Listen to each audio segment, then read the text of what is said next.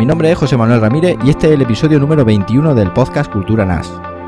Hola, yo soy David Aragón y este es vuestro podcast de referencia en el mundo de los servidores NAS, la virtualización y las redes de computadores. En esta ocasión, David y yo hablaremos con Cristian García, más conocido como Batuflinks en Twitter, sobre el uso que da a él a su servidor NAS. ¿Nos acompañáis?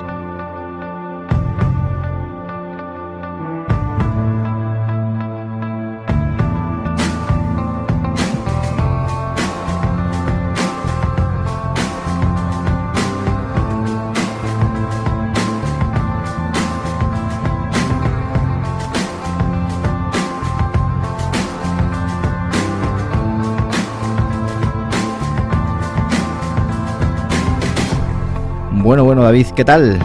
La pregunta de Pues mira, aquí estamos. mm, Estoy con, con mi portátil rojo HP nuevo aquí Sí, al lado. sí. ¿eh? Un molón, super, super 2 en 1 tablet con Guapo. un procesador mm, de la leche Xeon Sí, sí, sí. y Más quisieras tú. 250 gigas No, de RAM. No me engañes, macho. bueno, bueno. Muy bien. Pues yo a tope, como siempre. Eh, con mil bien. historias, con los aguantando allí los niños en el cole, en fin. Mucha, mucha historia para no Mucha dormir. historia. Así que nada, y hoy es un podcast especial, ¿no? Porque no estemos grabando el mismo día 12, pero va a ser un podcast especial porque ¿qué? Pues hombre, que estamos aquí cada día más cerca de, de tener un añito. Un añito ya, madre mía. Y hace dos Somos días- doble Bs. doble- do- hace nada que estábamos eh, ahí en los nervios del directo del prim- vamos del directo de la grabación de nuestro primer episodio. Y ya llevamos un año. Y bueno y la verdad es que muy contento. Esto quién lo diría no que íbamos a cumplir un año cuando empezamos. Y aquí seguimos dando caña dando guerra. Pues sí. y ya camino con de los 300. dos años Y, y camino de las 300 valoraciones en Bueno, iTunes. Estamos a uno, lo he mirado y ya 300 valoraciones en iTunes. Bueno, eso es, es circunstancial. Hoy tenemos un invitado muy especial, muy especial, que tenía yo muchas ganas de, de hablar con él.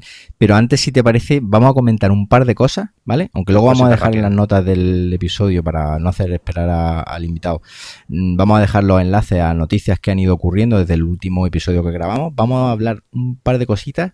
Y es que la gente de QNAP ha lanzado un foro. eh, bueno, lo tienen hace, hace- lo tienen hace ya tiempo, pero lo quieren potenciar. Y es el, el foro QNAPclub.es. ¿Lo conoces? Sí, sí, lo conozco. Además, estoy suscrito desde casi el principio. Y aunque ya no participo tan activamente como participaba antes, pues ahí estoy. Ahí estoy, a veces entro a ver qué hay. sí, Y la verdad es que está bien. Ahora a ver si lo potencia un poquito la marca, sí. porque antes no tenía soporte de la marca. Y, y oye, y se hace un foro grande. Sí, más que nada que la gente a lo mejor eh, que, no lo conoce, eh, pues se meta, porque bueno, aquí en el mundo del servidor NAS cabemos todos. Y, Sí. y esta pues es ot- otra comunidad directamente de, para el que tenga un, un servidor NAS de QNAP, pues tal vez le pueda, le pueda venir. Perfecto. Y un apunte de Synology ya rápidamente, que hace un soplo, un soplo de esta mañana. ¿Lo dices Sí, tú? sí, rumores, ¿Lo dices rumores. tú o lo digo yo? Esto ya no son rumores, Rumores, esto, rumores. esto es un vía correo electrónico. Así que pégale tú. Confirma, confirma, confirma, Ah, confirma. venga, tú, tú, pasa, pasa, pasa. Bueno, pues que la versión oficial de DSM 6.1 saldrá este martes, 14 del 2 del 2017, ya eh, a público y será una versión final. La versión final. Fíjate que por un par de días no sale el día del cumpleaños. Hubiera sido estupendo. Que la gente Es- de Synology debería de haber tenido esa consideración con nosotros, ¿no? De haberlo Sí, puesto sí, sí, el día del cumpleaños. Yo creo Bueno, que. Pues nada, eso, ese par de apuntes y luego algunas cositas más que, que tenemos por ahí y que dejaremos en las notas del episodio. Así que nada, pues eh, cumplimos un añito y quiero dar las buenas noches a Cristian. Muy buenas noches. Buenas noches. Encantado de que estés por aquí, ¿no? Es un, es un placer eh, estar y poder hablar, hablar con vosotros. Y bueno, a ver, a ver, a ver de qué, a ver qué tal se, que se, se da el, se da el podcast y felicitaros por este, por este año. Eh, un año pasa rápido, pero, pero hay que dedicar trabajo a, a, a conseguirlo y a que los oyentes estén, estén contentos con el, con el contenido que, que ofrecéis, que os he escuchado un montón de veces y, y que me, me- me gusta mucho. Sí, la verdad. Pues nada, se, que- se agradece. Es que tú que tú que grabas podcast sabes que esto es un trabajazo y, y bueno, pues la verdad es que eso, que, que muy contento de cumplir el año y muy contento, por supuesto, de, de tenerte por aquí, pero nos tienes que contar quién es Cristian, porque a lo mejor la, la audiencia que tenemos igual no te ubica, igual eh, no te conoce, cosa que me extraña, pero bueno, eh, para, para, digamos, matizar, di- dinos, dinos quién eres. Bueno, pues básicamente soy un usuario de tecnología desde hace demasiados años. Eso, eso implica tener ya una, una edad. Que hago un podcast desde. Nosotros este año vamos a celebrar el- el- los 10 años del podcast, que se dice pronto. Empezamos allá en 2007 con una, con una keynote de, Steve Jobs, que encontramos un pequeño. Bueno, un, un audio en streaming y estoy- hicimos un podcast sobre ello, comentando encima. Estuvo, fue muy divertido.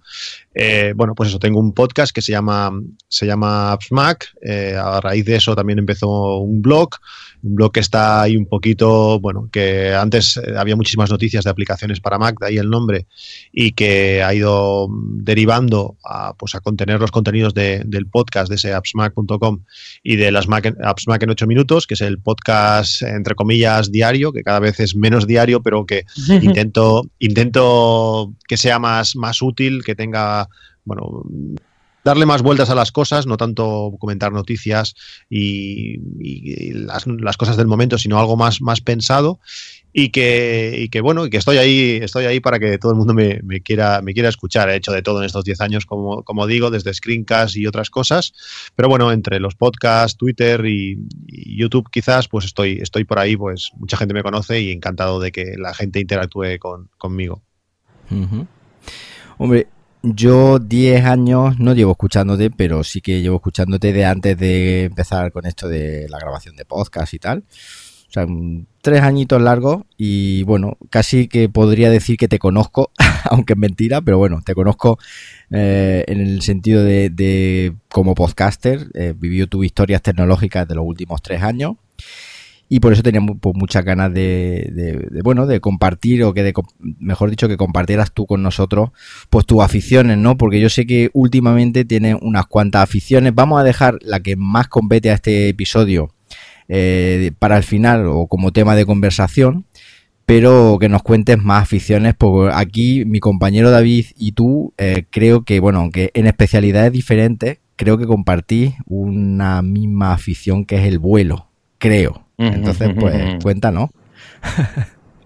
Pues sí, tengo demasiadas aficiones, aunque realmente desde hace siete años que fui padre por primera vez, pues eh, se vieron bastante, eh, bueno, eh, limitadas en, en tiempo, vamos a decirlo así. A mí me ha gustado la fotografía desde siempre, dediqué mucho, mucho tiempo y, de- y una, dema- y una inversión bastante alta, sobre todo al principio, en, en- en objetivos, en cámaras y bueno, todo lo relacionado con fotografía No te envidio nada. la informática desde, desde siempre. eh, siempre era el amigo tecnológico, el que cuando fallaba el Windows de turno, pues tenía que ir a arreglar el ordenador.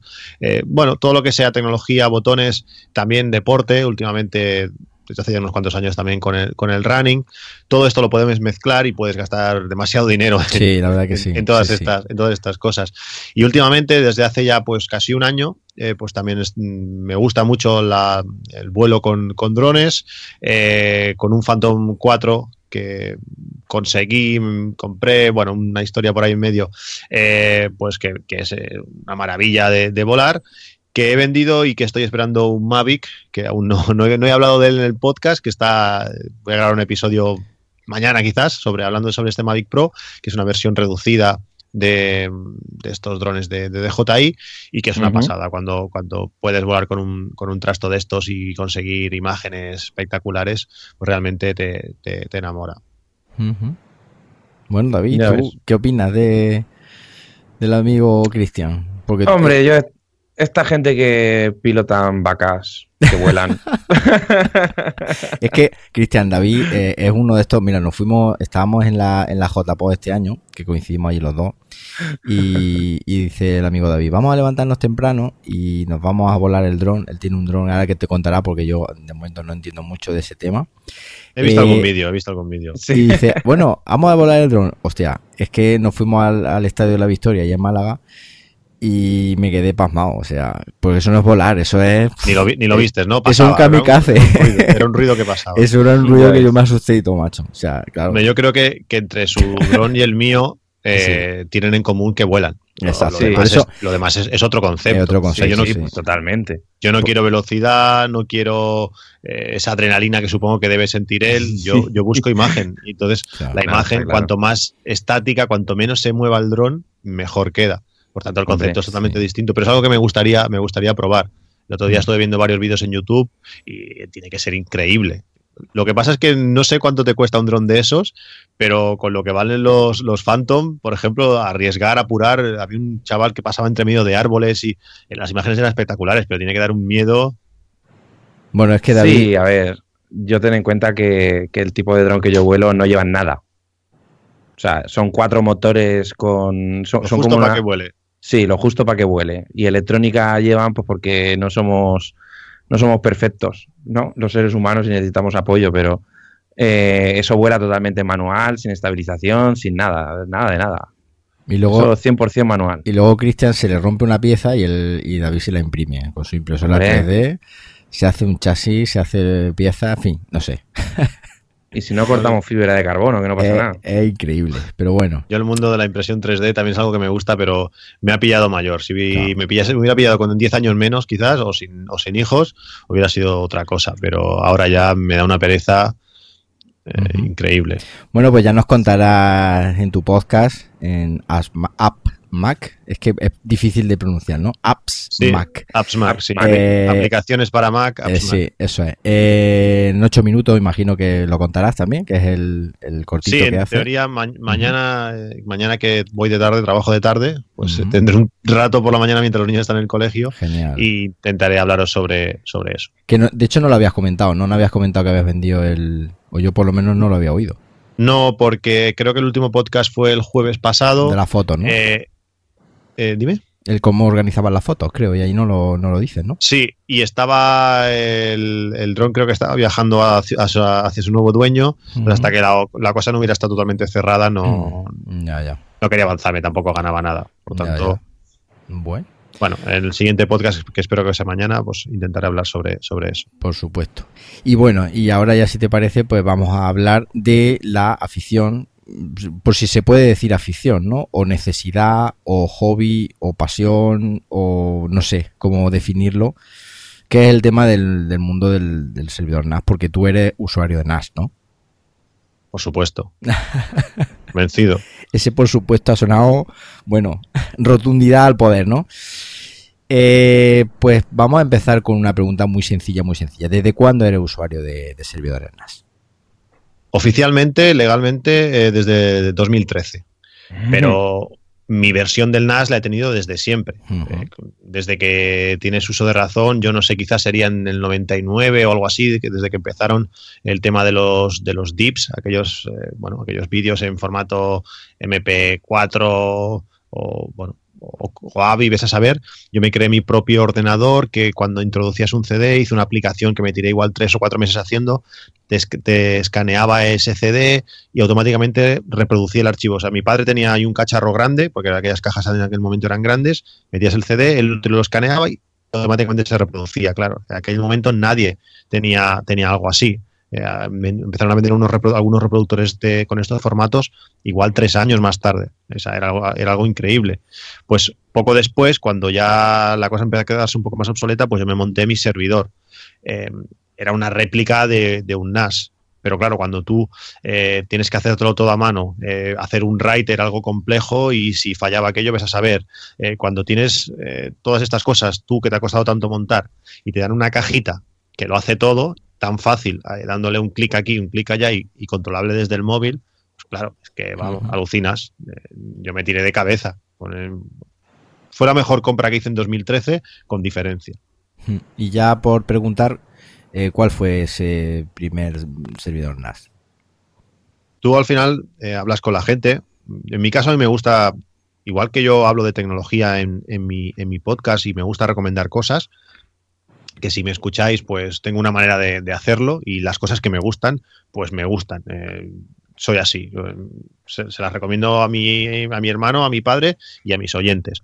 Pues eh, me fío de los demás, tengo esa, misma, esa misma debilidad y bueno, Oscar Osimar, que me acompaña en, el podcast largo cuando tenemos ocasión, pues me habló del NAS y yo me fié totalmente de él. Y él me dijo, pues tienes que comprarte este. Y me compré un, un Synology 1512 de, de cinco discos. Y, me encantó. Pero a los dos meses, bueno, yo creo que en el mismo momento que me llegó, ya vi que aquello se me iba a quedar pequeño que necesitaba, necesitaba algo más. Y por suerte, bueno, un compañero de trabajo hablándole, que él también quería algo así, pues eh, lo vendí y me compré un 18 un 1813 que es el que es el que tengo y, hasta que no muera tendré. Estos estos cacharros eh, no necesitas tanto y tanto para, para tener para tener un, buen NAS. Para mí es más importante eh, la capacidad de discos aunque ahora cada vez menos quizás que la potencia bruta de, de, la, de la CPU y, bueno, y ya, mm, David, el tuyo, porque es que yo creo que no, lo hemos hablado. ¿Cuál fue tu primer modelo de NAS, David?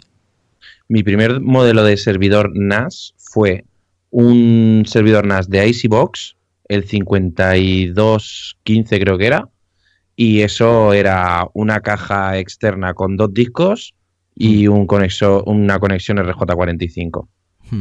Sí, bueno, es que en realidad el término NAS nace de un disco conectado a la red. Lo que pasa es que luego después nos hemos vuelto locos poniéndole servicio encima. Y, Correcto. Y ya está. Pues yo, hombre, yo, Cristian, ya hablando de mi primer, si os parece, hacemos una ronda de nuestro primer servidor NAS. Yo tuve, mi primer servidor NAS fue un QNAP de una bahía que lo tuve un año y yo creo que, mm, vamos, no se quemó de milagro. Porque es que, o sea, es increíble con ese lo compré con miedo, es decir, el, tu, tu, servidor, tu primer servidor NAS, el 1512 este, podría ser el papá eh, o el, bueno, un bueno, un servidor NAS que no tiene completamente nada que ver con, con, el, con el QNAP. Y lo compré con miedo porque no sabía. Yo, en principio, eh, lo tenía ahí para almacenar películas y, tal. Pero fui empecé, empecé a meterle servicio y un Moodle y un no sé qué y un no sé cuánto. Y es que es lo que tú dices, es que yo creo que llega un momento que, que, que, ese, ese, que yo tengo la teoría que cualquier servidor NAS pequeñito, a cualquier persona que, sea cacharrera, se le queda corto enseguida. O sea, es, oh. flipante. Por eso ahora mismo pues yo pensar en ese momento en, cinco, en cuánto, cinco bahías, me has dicho, ¿no? Sí. Buah, cinco bahías era... ya me dio miedo comprarme un, uno de una. Así que nada. Bueno, a ver, yo lo tenía clarísimo. Piensa que eh, yo hacía ya pues eh, seis o siete años que me había pasado a Mac, todo el tema de las fotos estaban ahí, todo el tema de la organización de películas y series estaban ahí, eh, todos los vídeos personales estaban. Yo tenía multitud de, multitud de discos, tenía un montón de discos USB montados en una estantería, con, una, con un hub USB puesto, es decir, que el concepto lo tenía claro y no era algo que yo, ostras, ¿cuánto voy a necesitar? No, no, yo tenía los discos ahí delante y tenía eso igual 7, 8, 10 discos. Eh, era clarísimo que los, iba, que los iba a necesitar. También era un momento que, los discos más grandes de 2 teras ya estaban ahí, estaban eh, a precio relativamente asequible. Por tanto, la duda inicial fue esa, entre 5 y 8 discos, eh, porque igual con discos grandes lo podía, lo podía suplir pero, pero yo tenía claro que mínimo cinco discos y si haces un poco de raid eh, te vas a quedar corto rápido y eso fue, dije en este momento, mira, lo puedo vender, me, cojo uno de ocho y bueno, aún no los he llenado, tengo, tengo una, una, una valla libre aún. Eso te iba a preguntar, ¿no? Que, que no ha llenado los ocho, ¿no? No, porque claro, eh, los creo que son seis discos de o cinco discos de, de, dos teras. Luego empezaron a entrar los de cuatro. Ahora no es exactamente así, pero creo que están todos aprovechados. No hay espacio muerto, por, por así decirlo. Y no sé si tengo 14 o 16 teras.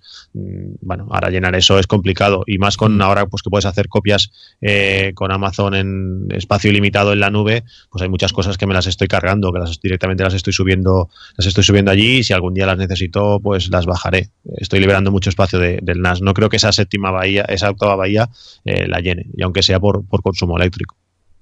Sí, no está claro que al final hay veces que eh, merece muchísimo más la pena tener menos discos más grandes. Hmm. Yo también tengo esa teoría. Yo prefiero tener menos y más grande que mucho y pequeñito.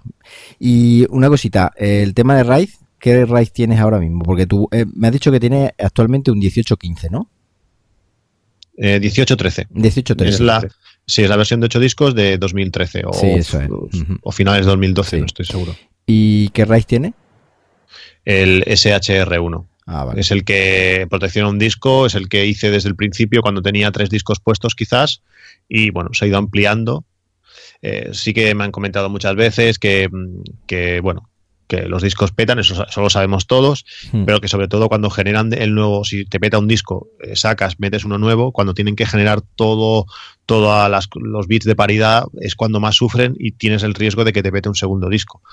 Hmm. Mm, No sé yo, ahora con, con el tema, yo digo, de Amazon, ese, ese miedo se me ha quitado totalmente, está todo en la nube, no sé cuántos teras. Un día vendrá Amazon a mi casa y me dirá, oye, borra un poco porque que te, te estás pasando. Eh, por tanto, Sí. ahora ni, ni me lo planteo eh, hacer SHR2. ¿Y Eh, qué ¿qué- modelos qué modelos de disco duro tienes ahora mismo instalados? Yo empecé con. Yo soy de Western Digital. Eh. Con Seagate tuve malísimas experiencias. O sea, los discos que me han petado, igual me han petado cuatro o cinco discos y creo que todos eran eh, Seagates. Un desastre. Tenía, Sí. un, tenía un disco duro de estos USBs, eh, igual era de dos teras, que estaban formando internamente por dos discos de uno y ese reventó con todas las series que tenía. Vamos, en ese momento me dolió con unas conexiones penosas que teníamos. Me dolió mu- muchísimo. Y desde entonces, eh, Western Digital. Eh, tenía los que tenía por casa de por aquí y por allá, pues eran discos de Western Digital Green, 5400 revoluciones, bueno, buenos discos. Tenían un problema que era que cuando se aparcaba el, el cabezal, eh, a no sé cuántas paradas de cabezal, pues el disco moría, pero que al parecer Synology lo corrige. eh, cuando se va a a, a aparcar el cabezal, lo como medio despierta y Sí. teóricamente lo protege de eso. Y creo que todos son Western Digital Green, menos quizás uno que, que es Red. No sé por qué encontré una oferta o igual en un, en un día de Black Friday o no ya ni me acuerdo, porque es que hace muchísimo tiempo que no le meto un disco. Pero lo demás son todo, son todo Green. Son buenos discos, poco ruido, eh, poco consumo. eh, está bien. Son, De la, son de la misma capacidad me has dicho, más o menos, ¿no? Eh, creo que los cuatro o cinco primeros son, te lo podría mirar, son de, de dos teras y luego tengo creo que dos de, de cuatro teras. Ahora Ujú. mientras hablamos te lo, te lo miraré. ¿Y en un volumen o en varios volúmenes? Eh, yo todo un volumen. Eh, Un volumen en SHR. sí, Vale, vale. Yo el concepto de varios volúmenes eh, no, no, le, no le sé ver las ventajas. Realmente, al final, para hacer copias de seguridad para todo, a mí lo mejor es tenerlo todo en un solo volumen. A mí lo que me preocupa realmente no es que pete, que pete un disco, sino es que pete el, el NAS físicamente. Y entonces un segundo volumen no te va a solucionar nada. No, a ver, lo bueno que tiene hoy en día que te pete un NAS, que a ver, además no es que se vea demasiado, pero cuando se ve, eh, otro, sobre todo en el caso de Synology, otro servidor NAS, misma marca simplemente, misma cantidad o más de discos duros, sustituye los discos y a seguir funcionando. Conforme Mm. enciendes, tienes tu NAS. Ya, eso, a ver, eso no es problema y eso es así, funciona porque lo probé cuando pasé del, del de 5 al de 8. Dije, bueno, vamos a hacerlo como si me hubiera reventado el NAS. Eh, eso no es problema en ese sentido, pero claro, el problema se llama 900 euros. O No, sea, no, eso está claro. Un, un NAS, que, un NAS que pueda meter eh, siete discos mínimos, pues son 900 euros. Y, y no sé, en ese momento tenía una alegría económica diferente a, a la de ahora. Ahora pues estoy ajustando más todo, por eso hablo de presupuestos en el podcast, por eso hablo de, de otras cosas. Claro. Bueno, al final la realidad es la que es. Eh, mira, estoy mirando cinco, cinco discos de dos teras y dos de, de cuatro teras. Pues que yo, eso me lo cuenta y es que es una burrada. Es decir, eso es- es una burrada. Yo ahora mismo tengo mm, cu- tres discos de dos teras y un disco caché SSD para el tema de, porque ahí tengo la web y tal. Y te- con tres discos de dos teras en RAID 5, creo que tengo ahora mismo ocupado, o sea, libre tengo dos teras y medio o algo así. O sea, que Ya, pero esto pasa un poco como con, como con el iPhone. Eh, yo empecé con el iPhone de, de 16, no, el primer iPhone que tuve fue de 8 gigas, en cuanto pude, con el, el original, el Edge, pasé al de 16 en cuanto salió, luego siempre que he podido 32, 64, 128 y el último no quería, pero al final se dio la cosa y, y es de 256. Pues al final tengo, yo que sé, igual tengo 20 gigas libres. Que dices, ¿cómo puede ser? Pues bueno, te vuelves menos, menos eficiente a la hora de eliminar cosas. Claro. Eh, Hombre. Bueno, tiras más. ¿Hay espacio? Pues venga, que si antes hacía una copia al mes de, del sistema operativo, pues ahora hago dos. Claro. Y venga, y hay imágenes incrementales y, y lo que quieras. No es- te, no sale la, te sale la vena del diógenes digital por ahí. Mm, Bueno, es una, es una mezcla entre, entre eso y la pereza de, Claro. de ponerte aquello que dices, a ver, eh, si yo me pusiera un día aquí a, a mirar, Mm. puedo sacar aquí gigas, los que tú quieras. Sí. Pero es aquello de no tener tiempo, de, mm, y esto sí lo voy a... Bueno, es igual, ah, sí, como te- ¿cuánto te- ¿Me quedan dos teras? Mm. Pues venga, métele es aquí que lo que haga falta y ya es- borraré. Eso si lo comparas, con- eh, igual que el que vive en una casa, ¿no? Tú vives en una casa y lo tienes lleno. Y dices, bueno, me voy a ir- te muda a una casa más grande y dices, bueno, en esta casa, pues, pues cuando te quieras dar cuenta, en esa casa tienes llena la casa también. O sea, yo creo que el, el- más espacio, más llena. O menos tira, o menos coloca, o algo así. Yo Y con menos como todo. usas, porque al Menos final tampoco usas, lo sí, encuentras. exacto. Es, es una mezcla Sí. de todo. Esto es como todo. Yo, por ejemplo, aquí en casa que tengo dos NAS, un 451 y un 251 de QNAP, tengo en el de cuatro discos, tengo cuatro discos en RAID 5 de 3 teras, que ya son nueve, bueno, nueve menos el recorte, por decirlo de alguna forma. Y luego tengo en el, en el del salón un disco de un tera, edición NAS, y un disco de 4 teras en, en separado. Y 9 y 4 son 12. Sí, sí. Y una cosilla, Cristian, has, 13. di- has dicho que usabas eh, el servicio de Amazon, de Amazon. ¿S3? ¿Es el que Eh, utilizas? Bueno, el Amazon Cloud Drive, Ujú. que te ofrece Ah, espacio que- ilimitado por 60 o 70 euros al año. Sí, pero no es este servicio S3 que tú subes, la- que no pagas mm, o que subes la copia de seguridad y solo pagas si el día de mañana tienes que, que descargarla o algo así, ¿no? No es ese. No, no, no, no. Eh, Amazon es un nuevo servicio que, que ha sacado que, que, bueno, pagas drop- eso y, Dropbox. y- y pues, mm, no sería un Dropbox exactamente, o sea, es una mezcla de todo. Tienes la parte de Dropbox, tienes una aplicación que te sincroniza eh, una carpeta. Yo entiendo más Dropbox en, en ese sentido, y, pero también tienes carpetas que no puedes, que no, si hace falta no sincronizas y puedes subir a lo bruto. Y luego con, eh, con Hyper Backup, con Arc para Windows o Mac, con diferentes aplicaciones, pues puedes hacer copias incrementales. eh, que tenéis, tenéis un vídeo, David tiene un vídeo muy bueno sobre, sobre esto que estuve Ujú. viendo y me gustó mucho. Y bueno, subir pues todo, si quieres puedes subir todo tu NAS eh, a, a- a Amazon sin más coste que lo que ese coste anual. Y está genial. Y puedes hacer, pues mira, cada tres días me haces una copia incremental con los cambios. Si tu subida te lo permite, pues ahí, ahí lo tienes. Está genial, todo encriptado. Claro. Es espectacular, espectacular. Claro, Con eso duerme un poco más tranquilo, porque el servidor Sí. NAS, solo con el servidor NAS, es lo que tú decías al principio, no estás tranquilo, yo creo, ¿no? Porque siempre piensas que se te puede fastidiar un disco, se te puede, no sé. Sí, hay diferentes, hay diferentes tipos de errores. Tienes el Mm. error físico del disco, el error físico del- del NAS, Mm. el que se queme tu casa o que te roben o ves a saber, Sí. eh, todo, o una subida de tensión de, de luz. Pues Mm. esa parte ya es más complicada. Pues Hay con que la, ya en la nube. te- sí, pero te podría hablar también. te podría también hablar de los SAIs. También he tenido. Son demasiados años. y Mm. te- Yo tengo, Sí. bueno, yo en otro mi día casa- hablaré de SAIs. en mi casa tengo otro riesgo y es mi mujer, que un día coja el NAS y lo tire por la ventana. Eso también cuenta, ¿no? Como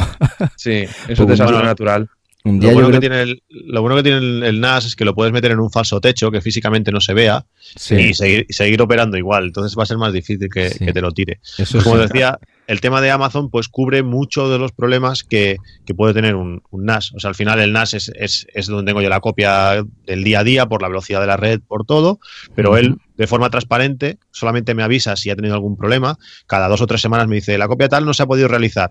Porque ves a saber, pero la Mm. siguiente copia que él hace al día siguiente ya la ha hecho y ya está, y te olvidas. O sea, Sí. es algo que te da realmente mucha, mucha tranquilidad y sobre todo te da mucha eh, despreocupación de decir, "Pf, yo subo y si algún día necesito algo ya lo buscaré. Puedo tener hasta 256 versiones de, de todo Sí. eso, es, es espectacular. Pues ahora que dices de incendios, macho, el otro día vi en Twitter, que si puedo lo voy a, lo voy a poner, un NAS de, de QNAP carbonizado, Ay, macho. sí. No sé si... ¿Has visto esa imagen? es Yo increíble. sí, tío. Porque además es que está, está, em, está intacto. Es decir, lo, lo, lo- lo voy a intentar poner, voy a subirlo por aquí para que lo veáis. Funciona, tío, Lo- Lo, he funciona. puesto, lo, he puesto ahí en el, en el chat de Skype para que lo veáis. Sí, y, luego lo, y es que está carbonizado y por lo visto funciona, ¿sabes? Increíble, está como deformado. ¿Lo ves, Cristian? Está como, sí, sí, sí. como deformado ahí. forma. Curioso, ¿no? Y por lo visto el, el- la persona que lo puso, los discos que había dentro funcionaban. Pero bueno, eso es, yo creo que una entre X. muy bien, muy bien. Ese, ese, modelo de NAS, eh, lo bueno que tiene es que lo, único que hay de plástico en ese NAS es el ventilador y el frontal. Sí. El resto es todo metal. Hmm. Entonces, eso ayuda. Muy bien. Oye, una cosita, Cristian. Eh, el tema de la red de casa, que yo creo, no sé si lo has comentado alguna vez en alguno de tus podcasts. ¿Cómo tienes tu, tu infraestructura de red? Porque si el NAS es muy bueno y tal, pero luego no tienes una red en condiciones, vas por cable, por wifi, por... ¿Cómo vas? Yo lo primero que, que hice cuando me vine a vivir a mi casa hace ya 13 o 14 años, lo primero que hice fue montar, montar un, bueno, cablear, cablear. Si estudias un poquito el tema, hice un curso hace muchos años, demasiados también ya, de sobre montaje de redes, administración de redes, y bueno, te dice todas las normas, eh, que si el cable tiene que estar a no sé qué distancia de, los cables de la luz, tiene que estar, pues si puede ser apantallado, si se cruza con el cable de la luz tiene que ser en un único punto. Pues yo me los salté todos y los metí pues muy cerca de, la luz. Eh, por tanto, eso iba a ir la cosa mal. Pero funciona espectacular. O sea, realmente eh, funciona muy bien. Es un cable de, categoría 5E, eh, por tanto, en teoría, eh, como máximo, no sé si podría ser 100 megabits o con ida y vuelta 200, pero la red va a esos 200 espectacular. Eh, el, gigabit, el gigabit no, no, lo, no, lo, aprovecho. yo utilizo el router que me da mi operadora, que en este caso es, es Sono, pero lo tengo puesto en modo bridge y es un, un AirPort Extreme de última, el último modelo que salió, que es el que realmente controla toda, toda la red. Eh, yo, por ejemplo, lo que hago es eh, utilizar todo IPs, IPs automáticas, eh, pero a la vez están colocadas por, ah, por, Mac. es decir, él detecta la Mac del equipo y le asigna la tiene reservada, ¿no? Ahí está, ese sería. Entonces, y bueno, te puedes, a mí me gusta, por ejemplo, que de la 1 a la, a la 9 sean pues servidores de red, eh, el NAS, el, Mac Mini que tengo de servidor, de la 10 a la no sé qué son iPhones, de... sí, ahora, ahora pues recuerdo que, lo comentaste en algún podcast, lo comentaste, sí, sí. Esto que lo que estás pues comentando ahora lo comentaste en un, en, en un podcast corto, sí. Sí, puede ser, puede ser un poco paranoico, bueno, cada uno tiene sus manías y ya que lo haces, lo ordenas, lo ordenas bien. Entonces, cuando ves, eh, bueno, pues una Mac ya sabe qué, cosa es y le da la, IP que toca. Y todo lo que está pues en la habitación del ordenador, por, así, decirlo, que cada vez piso menos, pues todo va, ahí sí que va todo por Giga Ethernet. Entonces el Mac Pro sí que va por Giga Ethernet al NAS, el servidor también va por Giga Ethernet al NAS, pero en cuanto sales de, sale de esta habitación, pues ya va por el límite de ese, de ese cable eh, categoría 5E, que como digo, va realmente bien y para hacer streaming de lo que quieras a la, a la resolución que quieras, pues va espectacular, va, sobradísimo. ¿Y tiene algún eh, switch o algo también? Sí, hay varios, hay varios switch, eh, Giga Ethernet, eh, hay uno en el comedor, hay otro en la habitación de mi hija, hay otro aquí en la habitación del ordenador, hay debajo de la tele, pues hay, hay uno o dos, no lo sé, tendría que haber comprado uno, uno más grande, pero al final vas a lo, a lo barato, vas intentando separar, pues bueno, cosas que puedan hablar entre ellas y que no puedan, que no tengan que cruzarse muchos entre, entre switch bueno, eh, al final la cosa va creciendo, van, apareciendo los niños, intentas administrarlo como puedas. Supongo que cuando mi hijo sea más grande y tenga una demanda mayor de, datos, pues eh, tendré que darle otra vuelta a todo esto. Pero de momento estoy más que satisfecho. Eh, el wifi lo da ese AirPort Extreme que genera la, que controla la red, por así decirlo, y luego tengo otro segundo en el comedor. Mi casa, por suerte, bueno, para tiene algunas cosas malas, porque el, así como el wifi es muy bueno, por, por, la, por la distribución que tiene, es malo para el, para el ruido, o sea, no puedes decir nada porque ya te oye mi hijo que está al lado, pero para el wifi va muy bien y con un segundo AirPort en, el comedor, pues tenemos wifi en toda la casa perfecto. Eh, tengo suerte y funciona todo, todo muy bien, todo, tanto la red cableada como, como el wifi. Muy bien. Muy bien, muy bien. Y digo yo, ¿has probado alguna marca o modelo diferente a, a Synology? No, eh, a mí me pasó como con la fotografía. Me tiré tan a saco por, ópticas caras que eso te limita, te limita mucho. Es cuando tienes un NAS de, ese, de ese coste, eh, ya no puedo probar otras cosas. Eh, si tuviese algo más barato, pues aquello que dices, no sé, voy a probar a ver si hay otra cosa que me convenza más. quizás si no hubiera comprado un Synology o si no hubiera pensado más, quizás hubiera comprado un QNAP para probar. Hay cosas que, de QNAP que me llaman pero realmente con Synology estoy, estoy muy, muy contento. Solo he probado el mío, mis dos, mis dos versiones. Cierto es ahora que ahora pensando lo que tuve antes de comprarme el primer, el primer NAS Para mí aquello no era un NAS, era un, eh, la versión barata por USB que tiene Synology, no sé cómo se llama, no me acuerdo. Sí. tiene, Ah, ¿Cómo se llama? Sí, no me acuerdo. Tiene el, el, más o menos el mismo sistema operativo que, que, los NASes más grandes o los NASes de verdad, pero está limitado en muchas cosas. Pero bueno, aquello en el segundo 3 ya ves que dices, esto se me, ha, bueno, se me ha quedado pequeño ya. En cuanto querías hacer un par de cosas ya no, ya no podía. Por tanto, se Synology, lo padre.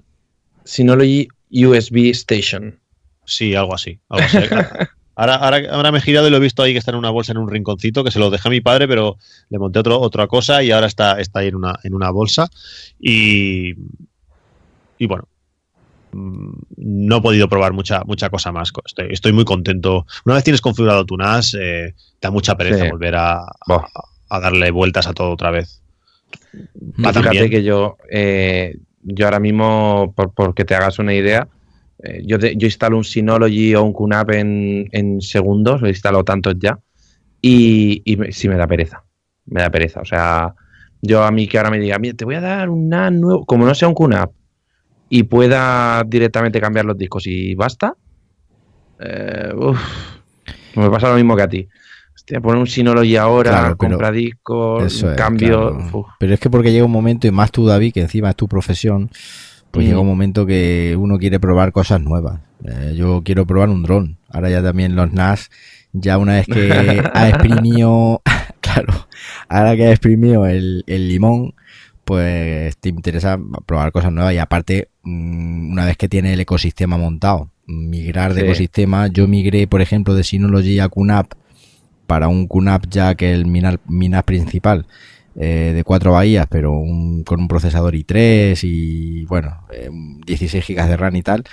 Y a mí me costó, me costó trabajo porque encima no solo cambias de modelo, sino que cambias de marca. Entonces cambias de sistema operativo, eh, son aplicaciones diferentes, eh, son filosofías diferentes, que sí, que por debajo es Linux y todo lo que tú quieras, pero si estás acostumbrado a usar las aplicaciones de Synology y te pasa a QNAP uh -huh. y estás acostumbrado o estás acostumbrado a, a, usar las aplicaciones de QNAP y te pasa a Synology, al final te duele la cabeza un poquito. Entonces, y ya cuesta, como decía Cristian, que nos vamos haciendo mayores y dices, joder, es que si esto me está funcionando ahora mismo, pues para qué lo voy a tocar, ¿no? Salvo que tenga una necesidad, yo qué sé, de hacer algo diferente. Si funciona, no lo toques. Claro, además, eh, esa es la ley de Murphy, que si algo funciona, no, no toques que se, que se fastidia. Y Cristian, ¿qué es lo que más te gusta del sistema operativo de Synology? En general, o, o mejor dicho, del ecosistema de Synology, incluidas aplicaciones móviles, por ejemplo. Bueno, la, la facilidad, eh, que con dos clics activas un servidor FTP, eh, arrancas el, el, el, programa que descarga que descarga archivos, eh, uh -huh. bueno, puedes crear velocidades, eh, capacidades de, de, disco, espacio de almacenamiento, pues puedes hacer todo muy sencillo desde el móvil, desde, desde cualquier ordenador que tengas acceso a internet. Eh, es todo muy fácil. Tú, con otros mm. sistemas operativos, con Windows, con Mac, puedes hacer la mayoría de estas cosas. Eh, la mayoría de ellas las puedes hacer eh, mejor o más personalizadas, pero con la facilidad y la flexibilidad que te da que te da esto y acceso desde, desde aplicaciones móviles no lo consigues tan, tan fácil ni tan rápido como con un NAS de estos. No, está claro que mucha gente, ah, sí, eso es carísimo. Yo en, en 200 euros me monto un ordenador y tengo un servidor, ¿qué tal? Y digo, sí, tío, eso lo hemos hecho todos. Tú cómprate un NAS, que ya está todo hecho. Mira, precisamente hoy, hoy ahora que habláis de eso, en, en el grupo de, de, Telegram de Cultura NAS, que es Telegram M barra Cultura NAS, eh, se ha creado un mini debate porque hay una persona que se ha comprado o que se quiere comprar un, un servidor NAS y dice que, mm, que, estaba pensando también en la opción de comprarse un, un HP G8. ¿Conoce el sí. este servidor, Cristian? Que sí, es muy conocido. Eh, bueno, es un servidor de cuatro bahías. Eso es. Y claro, y yo es que le he dicho, digo, es que está, eh, digamos que está mm, barajando el comprar dos cosas diferentes. Es decir, eh, yo creo que el público objetivo que va el servidor NAS es el público que, que, quiere la vida fácil, que quiere instalar en un clic y tal. Entonces, el error es que si yo soy eh, o estoy en ese público y porque un servidor de HP G8 me cueste 200 euros, que por ese precio no voy a encontrar un servidor NAS de 4 bahías, eh, me lo voy a comprar y me voy a dar cuenta que voy a tener que instalar un servidor de Windows Server. Windows Server o un Ubuntu y tal, y voy a tener Sí. que empezar a meterme un poco hardcore ahí, pues a lo mejor mete la pata. Porque, claro, yo creo que ese tipo de servidores puede ser que incluso en rendimiento para el día de mañana montarte un servidor web o lo que sea, no te digo yo que vaya mejor, pero como decía Cristian, la facilidad con la que tienes de que coges un clic, como ahora veremos, y te instalas un, un wiki o te instalas un, un VPN o te instalas cualquier cosita, y es que es un clic, eh, metes en la cajita un texto y a correr, y ya está, no hay más. Yo es que esta mañana, bueno, con el portátil este nuevo que me he comprado, lo necesito para trabajar y tal, eh, ya esto que me ha costado 120 euros, una ganga, eh, eh, estaba configurándome la VPN y digo, chico, no, no tengo el, el puerto abierto, me he conectado en un momentito a mi Linux Station, me he conectado a mi router, me ha abierto el puerto, o sea, lo he redireccionado al NAS, me configura mi, mi OpenVPN en el Windows 10 y chico, Sí. si no tuviera el NAS, llama, mira a ver un TeamViewer, un ordenador encendido, gastando Mm. un mogollón de luz. No, yo el NAS no me lo cambio. Sí, sí, eso está claro. Y luego, la- como decía Cristian, el tema de las aplicaciones eh, móviles son la caña. Que por cierto, Cristian, ¿qué, qué aplicación eh, móvil o para smartphone eh, más es la, es la que más utilizas en, en tu día a día? Yo claramente el, el DS Finder Mm. eh, o DS File me parece que le llaman. File, sí. Eh, Sí, poder, poder acceder eh, a todo mi contenido de, del NAS en cualquier momento, bajo cualquier circunstancia, tiene uno de los reproductores de vídeo mejores que, que hay con diferencia. Yo no entiendo cómo YouTube no implica, no, no, no aplica alguna de estas cosas que, que tiene este, esta aplicación. Tú puedes eh, simplemente, tú pones el dedo a mitad de la pantalla, subes hacia arriba, sube el volumen, bajas hacia abajo, baja el volumen, tienes hacia la derecha, avanza a tiempo, hacia la izquierda, retrocede. Ostras, tan difícil es que para subir el, el volumen en YouTube, en la aplicación móvil de YouTube, tengas que dar a los botones físicos del teléfono. Hmm. Pues eh, eso el de ese file lo hace, lo hace espectacular. Y además puedes compartir con sus propios servicios, tú le das a cualquier carpeta, a cualquier archivo, Hmm. pues puedes compartirlo con cualquiera en dos clics.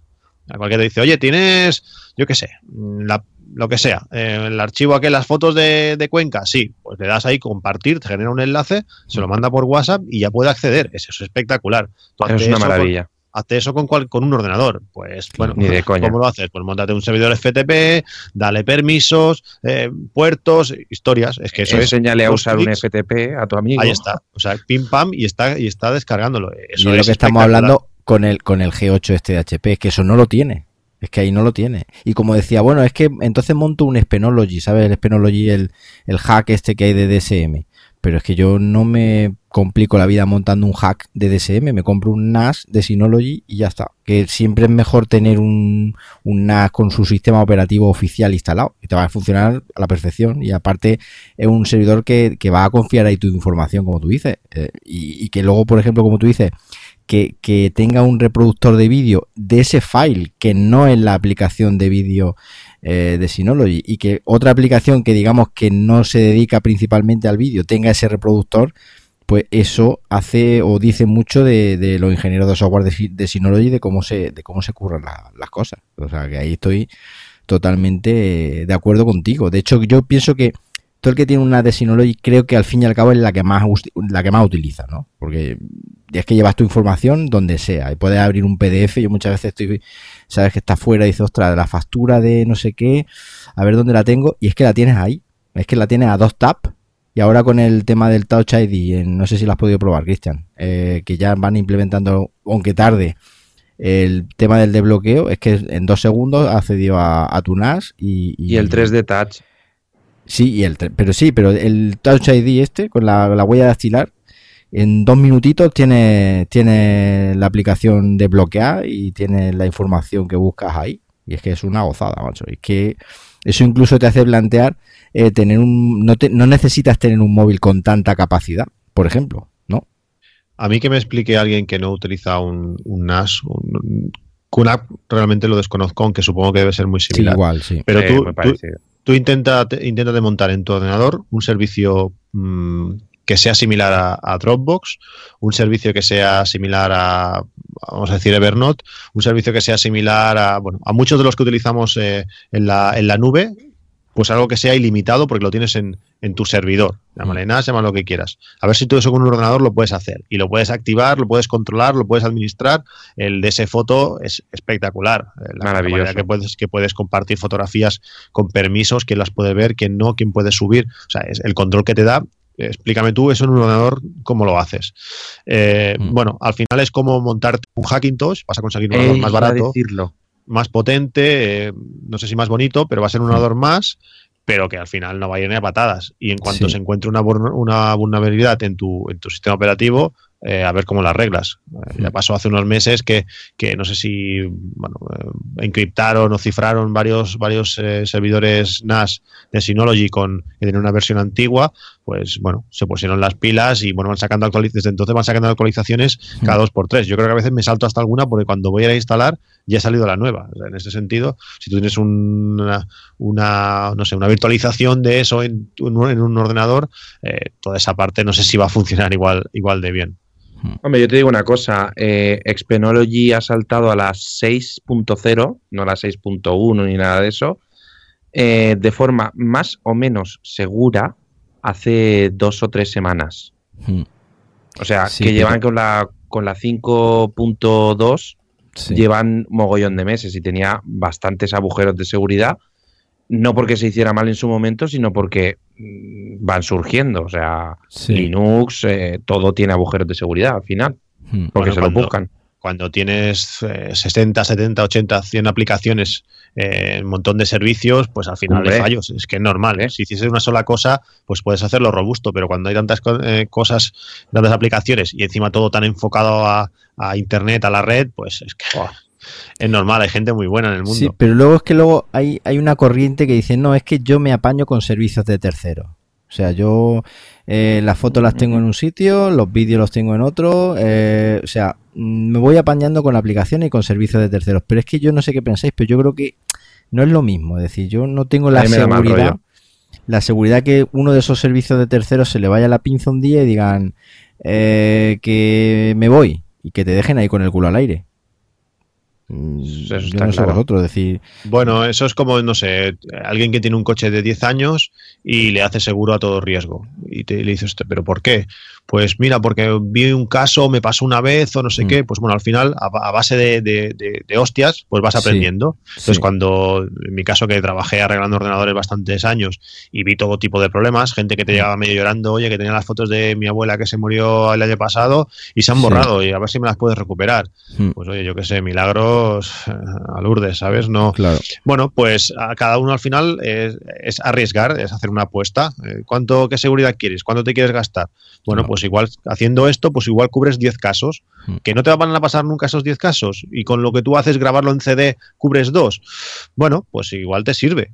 Pero Mm. cuando has visto muchas cosas que han salido mal, eh, te vuelves te vuelves, bueno, más precavido e intentas cubrir los más casos posibles y un NAS pues te cubre muchísimos de, ese- de- de esos casos.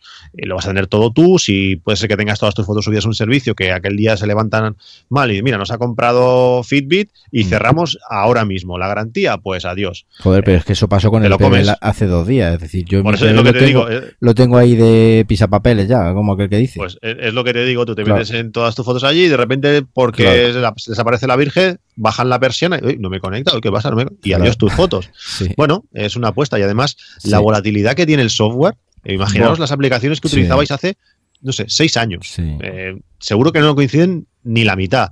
Por tanto, todo lo que estamos haciendo ahora, Claro. eh, dentro de 10, no lo vamos a utilizar.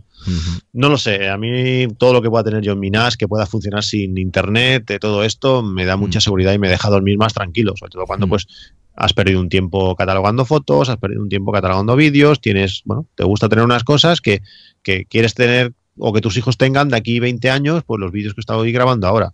Claro. Yo, por ejemplo, tengo fotos digitales desde el 99, o desde el 98, perdón. Y yo tenía una cámara mm, Serán muy Kodak. pequeñitas, ¿eh? del 98 eran muy, muy pequeñitas. Eh, sí, son Sí. VGA, o sea, una chusta, pero bueno, son fotos, son recuerdos. Y, y yo tenía una, una camarita con una tarjeta de, creo que era de 2 megas. Sí. ¿vale? Creo que podía hacer 16 fotos. y, ya te digo, o sea, para mí eso está en el NAS, eso es un tesoro que, tengo guardado ahí, ¿no? Y está en dos servidores NAS, está en algún, está en otro servicio en la nube y, replicado en varios sitios, porque no me gustaría perder eso. Igual que he perdido muchas fotos hmm. en papel. Y, lo, y, luego otra de las cosas que da el NAS es el tema de la centralización. Yo me acuerdo por ahí cuando teníamos disco, un disco duro aquí, otro allí, un CD, ya cuando la transición entre los CD DVD a los discos duros externos que empezaron a abaratarse, que ahora lo conecto en un USB, que ahora dónde tengo esto, y es que aquí, es que lo tengo, es que para encontrar una, cosilla, es que hace una búsqueda y está todo ahí. Eh, eso para mí, por ejemplo, vale mucho, muchísimo. Es decir, tenerlo todo centralizado, todo. Es decir, que sí, que eso también es lo que, lo que estamos hablando, Cristian, que, luego también tienes que ser precavido y tener tus copias de seguridad, porque claro, poner todos los huevos en la misma cesta, pues obviamente tiene su, también sus desventajas, ¿no? Pero con las copias de seguridad y los servicios que hay ahora mismo complementarios, como Amazon que comentabas tú. Amazon ha venido a solucionar la papeleta 100%. Claro, ese es el tema. Bueno, y ya pues si quieres, pues vamos mm, a ir avanzando, pues los usos principales del NAS, que nos cuente, aunque ya hemos comentado así algunos por encima, pues como nos cuentes, por ejemplo, si utiliza el ecosistema Plex o qué, eh, qué sistemas de copia de seguridad tiene, en fin, que nos vayas contando un poquito cómo, cómo lo tienes montado. Mm, en cuanto a Plex, por ejemplo, estoy eh, volviendo atrás. Eh, Plex me metí muy fuerte, me encanta Plex, es, un servicio que, me hice usuario premium de por vida, no me acuerdo cómo le llama, Plex Live o algo así, desde el primer mes. en cuanto, este, sí. el Plex Pass eh, de por vida, en cuanto vi, dije, aquí me meto, además me salió bien la jugada porque luego subieron mucho, mucho el precio y yo convertía todo para, eh, para, para, Plex. Hmm. Pues, ah, creo que empecé a 720, luego pasé a 1080 y todo convertido en MP4. Son archivos que mueve muy bien. El NAS este es relativamente potente, muy bien. Hmm. Después, la falta de tiempo y tener espacio suficiente, pues dije, mira, lo, lo que baje MKV mismo se lo meto ahí. El NAS se arrastraba un poquito más y tengo un, un servidor tengo un, ya lo diré, un Mac Mini que utilizo de servidor, que es un i7 potente a más no poder. Por tanto, desinstalé el Plex del NAS y se lo instalé al, a, este, a este servidor. Eh, ahora, pues claro, se lo traga mucho más, pero ya Plex, el NAS pasa a ser un, simplemente eh, servidor de sí, servidor de archivos que, y toda la fuerza la hace, la hace el, el, ordenador, ese, ese Mac Mini. En cuanto a otras cosas que utilizo en NAS, pues sobre todo copias de seguridad, todo va a parar ahí. Después eh, sustituyo todos los servicios que puedas utilizar desde el de ese, de ese cloud, el Cloud Station. Eh, bueno, todo todos los servicios que, utilizo que utilizo de internet, pues tengo mi, propia versión ilimitada en, el NAS. Eh, las fotos están allí, todas las películas. bueno, Está todo centralizado. Ahora, pues, eh, almacenamiento personal para cada usuario. A mi hijo le he hecho un pequeño espacio de 500 gigas para que él vaya haciendo sus fotos y las vaya subiendo ahí al NAS, porque así yo tengo eh, posibilidad de hacer copias y que en un día le dé al botón sin saber, porque está aprendiendo, es pequeño aún, y las borre.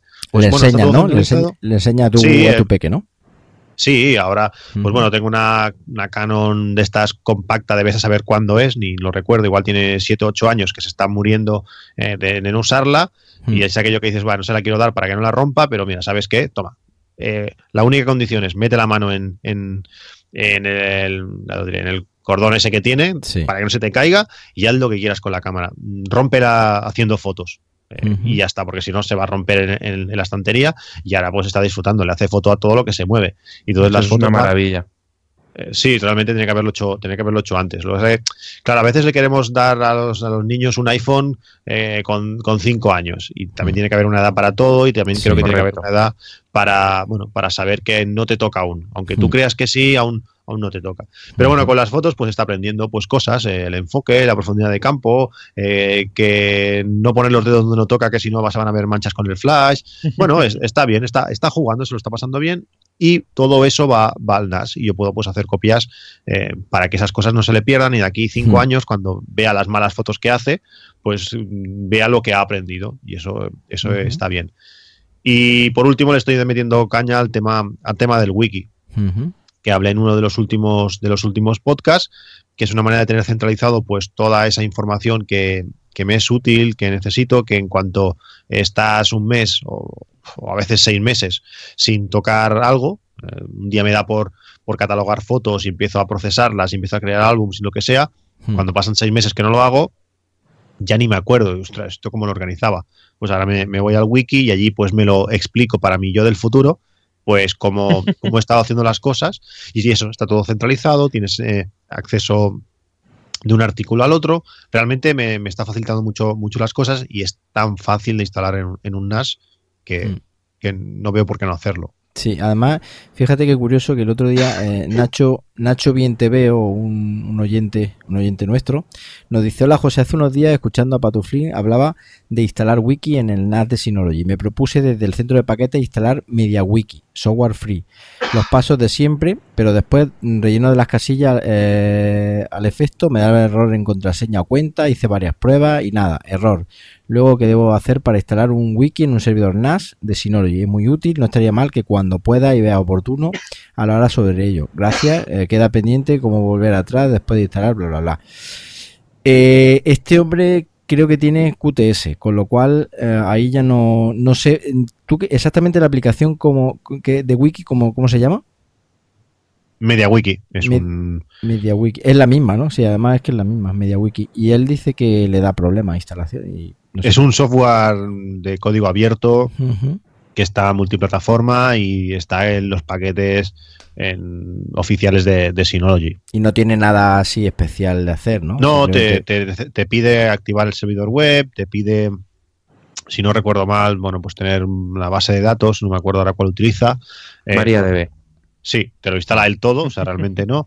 Y luego a la hora de empezar, pues sí que había un poquillo de rollo porque tienes que crear un usuario de, base de datos y entonces había un poco de confusión entre el usuario de la base de datos y el usuario de, del wiki. Claro. Mm. Pero bueno, al final dices, oye, mira, le meto el mismo nombre de usuario de todo, misma mm. contraseña, eh, un aleatorio, algo gordo, pero que sea el mismo en las dos cosas y eso funciona. Eh, realmente lo hice, lo instalé viendo la tele, o sea, no es exactamente no recuerdo nada especialmente difícil. Y bueno, y desde entonces está, está funcionando. Bueno. Sí, la verdad es que una de las cosas que yo siempre he visto ahí el paquete de wiki, pero nunca se me había ocurrido que, por ejemplo, puede hacértelo mm, para ti mismo, es decir, para, para ese control de, de, cómo he hecho esto, cómo hice yo aquello, o no sé, David, qué interesante. Sí, es bastante interesante porque además hay veces que, que ya cuando nos pasa un poco lo que, lo que dice él, ¿no? Te pones de repente, te pega, voy a bajarme esta foto, voy a catalogarlo, voy a hacer tal, voy a hacer cual, y te pones cuatro o cinco días a tope con, con alguna cosa y luego ya cuando pasan tres meses y lo vuelves a, a hacer, dices, ¿cómo hacía yo esto? ¿Cómo tal?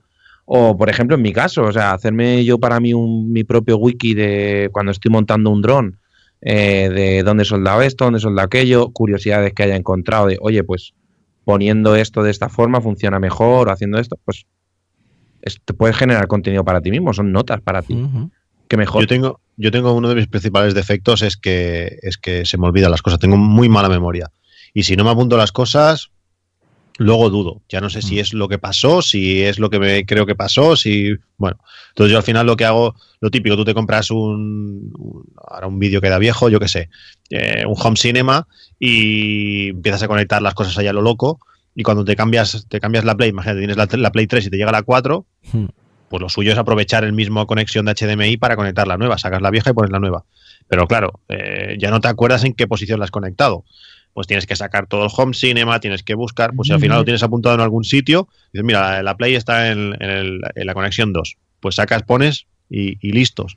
O yo qué sé, o a veces quieres, cuando grabamos en, vídeo, pues para grabar tienes que pulsar este botón y el otro.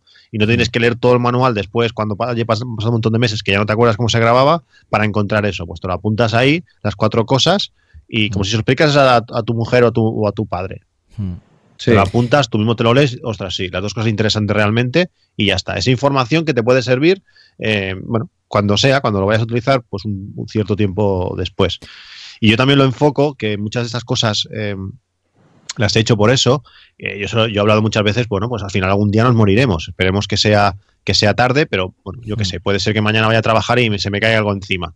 Eh, macho, vaya jarro de agua fría le acaba de dar a todos los que nos están escuchando, macho. Que seguro que no. Bueno, esas, a ver, esas cosas son, son feas y, de esto, pero, pero, pero, pasa. Entonces, eh, bueno, a ti no te va a preocupar si te, si te has ido, pero, pero bueno, ahora mismo me sabe mal que todas mis fotos, todos mis recuerdos, y hasta que Apple lo arregle de una vez, si utilizáis Apple, em, es que no entiendo cómo puede ser que yo tenga 70.000 fotos en, iCloud y no sé y mi mujer no, no las pueda mm, ver todas, aunque sean solo lectura. O sea, toda la administración, todas las etiquetas, todo lo que tengo, ella no puede acceder. Tengo que crear álbumes, álbumes basura compartidos que no pueden ni editar, ni tocar, ni nada eh, o sea, por tanto, si a mí me pasa algo, esas fotos, mi mujer no sé cómo las va, cómo las va a conseguir. Pues en una, hay una parte del wiki que ya tiene acceso hmm. y, hay mucha información por si yo un día no estoy, que hmm. no pueda, pues, o no estoy, o yo qué sé, o me pierda la memoria, o ves a saber. Pues que ella pueda saber pues cómo acceder, cuáles son mis contraseñas. Bueno, hay información que es está cosas pensadas de bueno pues para que ella pueda aunque sea recuperar esas fotos que no sé qué mm. si las fotos de, de, sus hijos pues porque bueno queda porque ha habido una desgracia por el medio que haya doble mm. desgracia pues si podemos evitar una mm. pues bueno es información que está ahí que siempre está bien está bien tener y además lo bueno que tiene como está enlazada es decir, eh, como el wiki, porque el tema de las notas, pues dice, bueno, ¿y esto por qué Cristian no lo hace con notas? Porque las notas al final es un follón, porque tienes notas, utilizas 20 aplicaciones de notas, yo he hecho migraciones entre unas aplicaciones de notas y otras, y al final pierdes notas, mm, esto donde lo tengo, no lo encuentro. Sin embargo, si lo tienes en un wiki, es una buena idea. La verdad es que es una buena idea porque está todo enlazadito y todo en el mismo sitio. Con lo cual. Sí, a mí, a mí me pasa, por ejemplo, yo creo usuarios para el NAS. Y a tales usuarios le doy tales permisos pues tú estás explicando otro tema de los usuarios, no sé qué, y hmm. entonces cuando clicas en usuarios se va a la página, por ejemplo, de permisos, hmm. y allí te, te, explica pues qué, tipos de usuarios tienen qué tipos de accesos, bueno, lo que sea. Entonces puedes acceder una, una cosa a la otra. Cuando hablo de copias de seguridad, pues hablo, mira, para hacer estas copias de seguridad utilizo la aplicación ARC. Pues cuando le doy, puedo clicar en ARC y se hmm. abre una página especial donde me explica exactamente ARC cómo funciona. Claro, una cosa es qué haces y otra cosa es cómo funciona, porque igual para crear una nueva copia de seguridad, pues hay que pulsar, bueno, es igual, puedes eh, enlazar una cosa, una cosa con la otra y es súper fácil. Simplemente nombrando un, nuevo, un nuevo artículo, aunque este no exista, si pulsas ya se te ha creado el nuevo. O sea, es facilísimo. Luego tienes que aprender un poquito cómo funciona el wiki en sí, porque tiene un lenguaje propio, es una especie de Markdown eh, propio, no es Markdown, pero bueno, pues para hacer mm, en negrita pues tienes que poner tres acentos delante y tres detrás para, bueno, son cuatro conceptos que tienes que entender, enlaces, sí, enlaces, eh, negritas, eh, meter fotos y poco más. Y, en, media hora con dos vídeos de YouTube que te veas, eh, estás funcionando el wiki y, metiendo información, que al final es lo que, es lo que me interesa.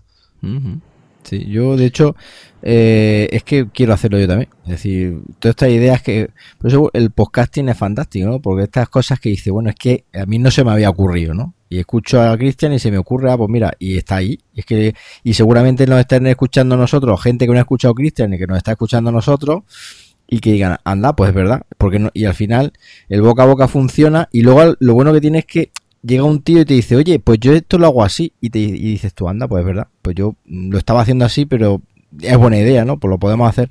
Incluso eh, dentro de tu plan, pues hay, modificaciones, hay, hay cositas. Y, bueno, pues es uno de los usos que, que, me sorprendió bastante porque normalmente siempre hablamos de copia de seguridad, fotos, VPN y tal, pero el tema de la wiki es una cosa, una cosa novedosa. Y algunos usos extras, más cosas que quieras comentar antes de ir ya eh, cerrando. Mm, bueno, ahora mismo así no se me, no se me ocurre. Eh, todo, lo relacionado con, almacenamiento, el, NAS, el NAS es ideal. Y ahí, bueno, todo el tema de descargas, aunque cada vez menos, eh, Netflix ha hecho mucho daño en ese sentido, para bien. ¿Eres usuario de Netflix? Sí, ¿no? Sí, por supuesto. Eh, además, si, lo tienes, si lo tienes medio compartido, es que es, es, un regalo. Hmm. Es un regalo. Tú te creas un usuario eh, de 4K que puedes tener cuatro conexiones a la vez. Lo puedes compartir con tres personas. Tampoco hace falta compartirlo con cuatro por seguridad. Por son cuatro, cuatro, euros, ¿no? Algo así. Eh, sí, son 12. 12. 12 para la versión de 4K con, Sí. cuatro, Sí. con cuatro conexiones. Por tanto, divide, tengo. divide entre dos, tres o cuatro, depende de lo que quieras arriesgar. sí. Digo, en Ujú. mi caso, por ejemplo, lo compartimos entre tres porque todos tenemos hijos y siempre puede ser que, que haya alguien más que lo vea para que Mm. no, ese no se quede sin verlo y está, está realmente, realmente bien. Cuatro euros en- entre tres personas está, Sí, está genial. Nosotros ahora mismo somos cuatro, pero somos cuatro, cuatro usuarios, digamos, únicos. O sea, lo utilizo yo, lo utiliza mi mujer, entre comillas, tenemos la cuenta conjunta, por decirlo de alguna forma, nosotros dos hacemos uno, Hmm. y, y luego lo tiene mi suegro y, y mi cuñada y un compañero de trabajo, y somos cuatro y vamos, como somos Sí. cuatro únicos, sin hijos y tal, eh, es perfecto. Sí, di- difícilmente estaréis viéndolo en dos dispositivos, uno de vosotros. Eh, la, gracia es que puedes crear cinco usuarios, Correcto. más no, es una lástima. Hmm. Entonces nosotros tenemos pues uno cada uno y luego tenemos una cuenta para, para los niños aparte, sobre todo pues eso, si mi hijo se pone a ver Pokémon y se queda en el capítulo 15, pues que si los hijos de mi amigo eh, se ponen a ver Pokémon y se quedan en el 3, pues que no se, Que no se no pille. se no se quiten el. Sí, no se quiten el, el orden.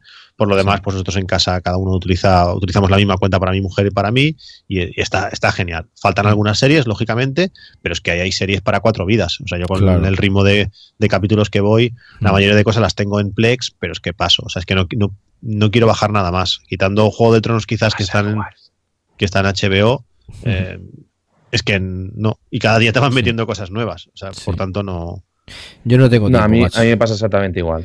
Sí, yo no tengo Netflix, pero es porque no tengo tiempo, literal. Es decir, yo tengo ahora mismo, yo llego a las 9 de la noche, a las 10 de la noche, estoy que como los abuelos, que me caigo al suelo, me duermo, me duermo. Y, y es una cosa que mira que me encanta. He- hemos visto series ahí a tranca y barranca, una se- un capítulo de una serie en, tres en tres partes, es decir, 20 Madre minutos, mía. 20 minutos, otros 20 minutos, o sea, eh, y no lo tengo por eso, porque ahora mismo eh, sé yo que no, pero sí es una cosa que tengo pensado pues, hacer una pequeña inversión. Y otra cosita, eh, Cristian, tema de VPN, ¿utilizas? Eh, no, realmente es un tema que me gustaría meterme, pero no he encontrado el vídeo adecuado. No sé si tenéis hecho alguno sobre, sobre el tema. Y cuando estoy fuera de casa y podría quizás más utilizarlo, Hmm. eh, no tengo oportunidad de utilizar, de conectarme. Por tanto, Sí. en el trabajo no puedo utilizar móvil, no puedo utilizar nada. Por tanto, es complicado. Eh, realmente Sí, que- no, no lo que a lo mejor no, no lo, no lo utilizarías, ¿no? Entonces perder tiempo a lo mejor ahí. Bueno, me, eh, me gustaría saber cómo funciona realmente, Sí. cómo configurarlo y todo esto, pero no me, no me he puesto. No he encontrado, Mm. como, sobre todo es eso, a veces me muevo mucho por, Ponerte. por, por vídeos de YouTube, pues encontrar Mm. el vídeo que, mira, pierdo, bueno, pierdo. Invierto media hora en, en Mm. formarme en eso y hacerlo. Realmente no... En tres No. o cuatro días en el canal de Cloudea lo tienes. Eso Mm. espero y que me hagas un... un me Es que está menciones grabado en, ya, en Twitter. está grabado, en grabado Twitter. ya. Cuando, cuando lo publiques me lo... Oye, que eso, de hacer que eso de hacer publicidad de Clude, a ver.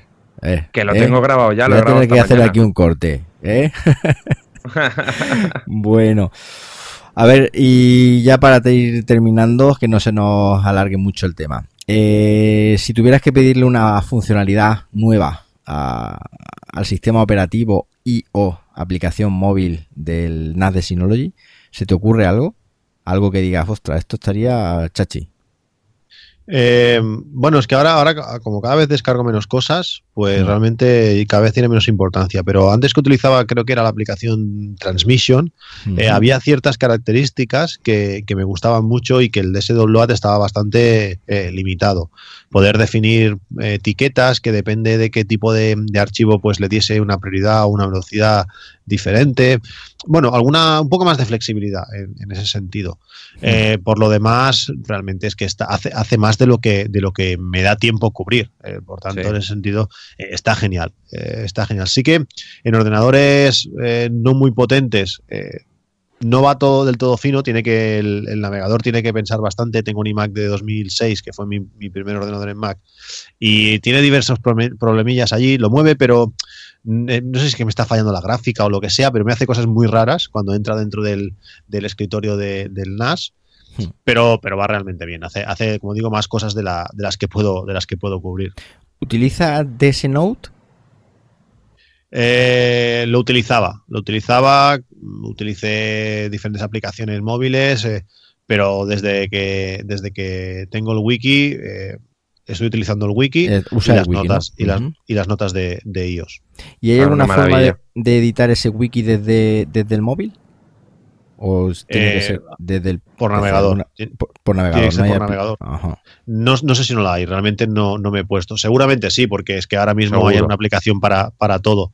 Pero. Quien dice pero- editar dice consumir el wiki a través de una aplicación, digamos. Bueno, el navegador, el navegador va bien. eh, la Wikipedia va bien. Estaría, estaría mejor una aplicación dedicada, pero no. se adapta no- bien la pantalla, está adaptada, ¿no? Se, es responsive. Sí, sí, sí, sí, eh, va bien.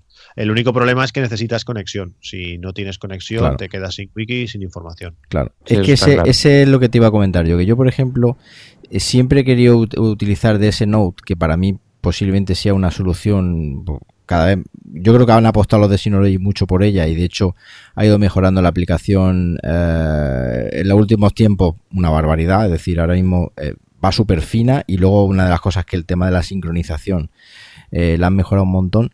Pero me ha echado para atrás siempre el no disponer de una que sí, que en el teléfono está offline, puedo disfrutar de las notas o editar notas offline, pero en el PC no, es decir, no hay una aplicación que diga la instalo aquí y, tal. Hay un plugin por ahí de, de, Chrome, pero eso la verdad es que no, no me inspira y mucha confianza. Y de hecho aquí lo hemos comentado muchas veces, que una aplicación de notas eh, nativa, es decir, eh, para Windows, para Mac, tal, de escritorio es que es fundamental, porque tú lo que no puedes hacer en un momento dado, te quedas sin, sin conexión, no, no conexión porque el NAS se caiga, sino porque tú estés en un sitio, pues no haya cobertura te- y tengas que mirar una nota o tengas que mirar algo en la wiki que diga, ostras, es que no me acuerdo y, y no tengas una aplicación offline. Eso yo creo que es el mayor problema que le veo a todo este tema de la wiki, de las notas y, y todo el tinglado este.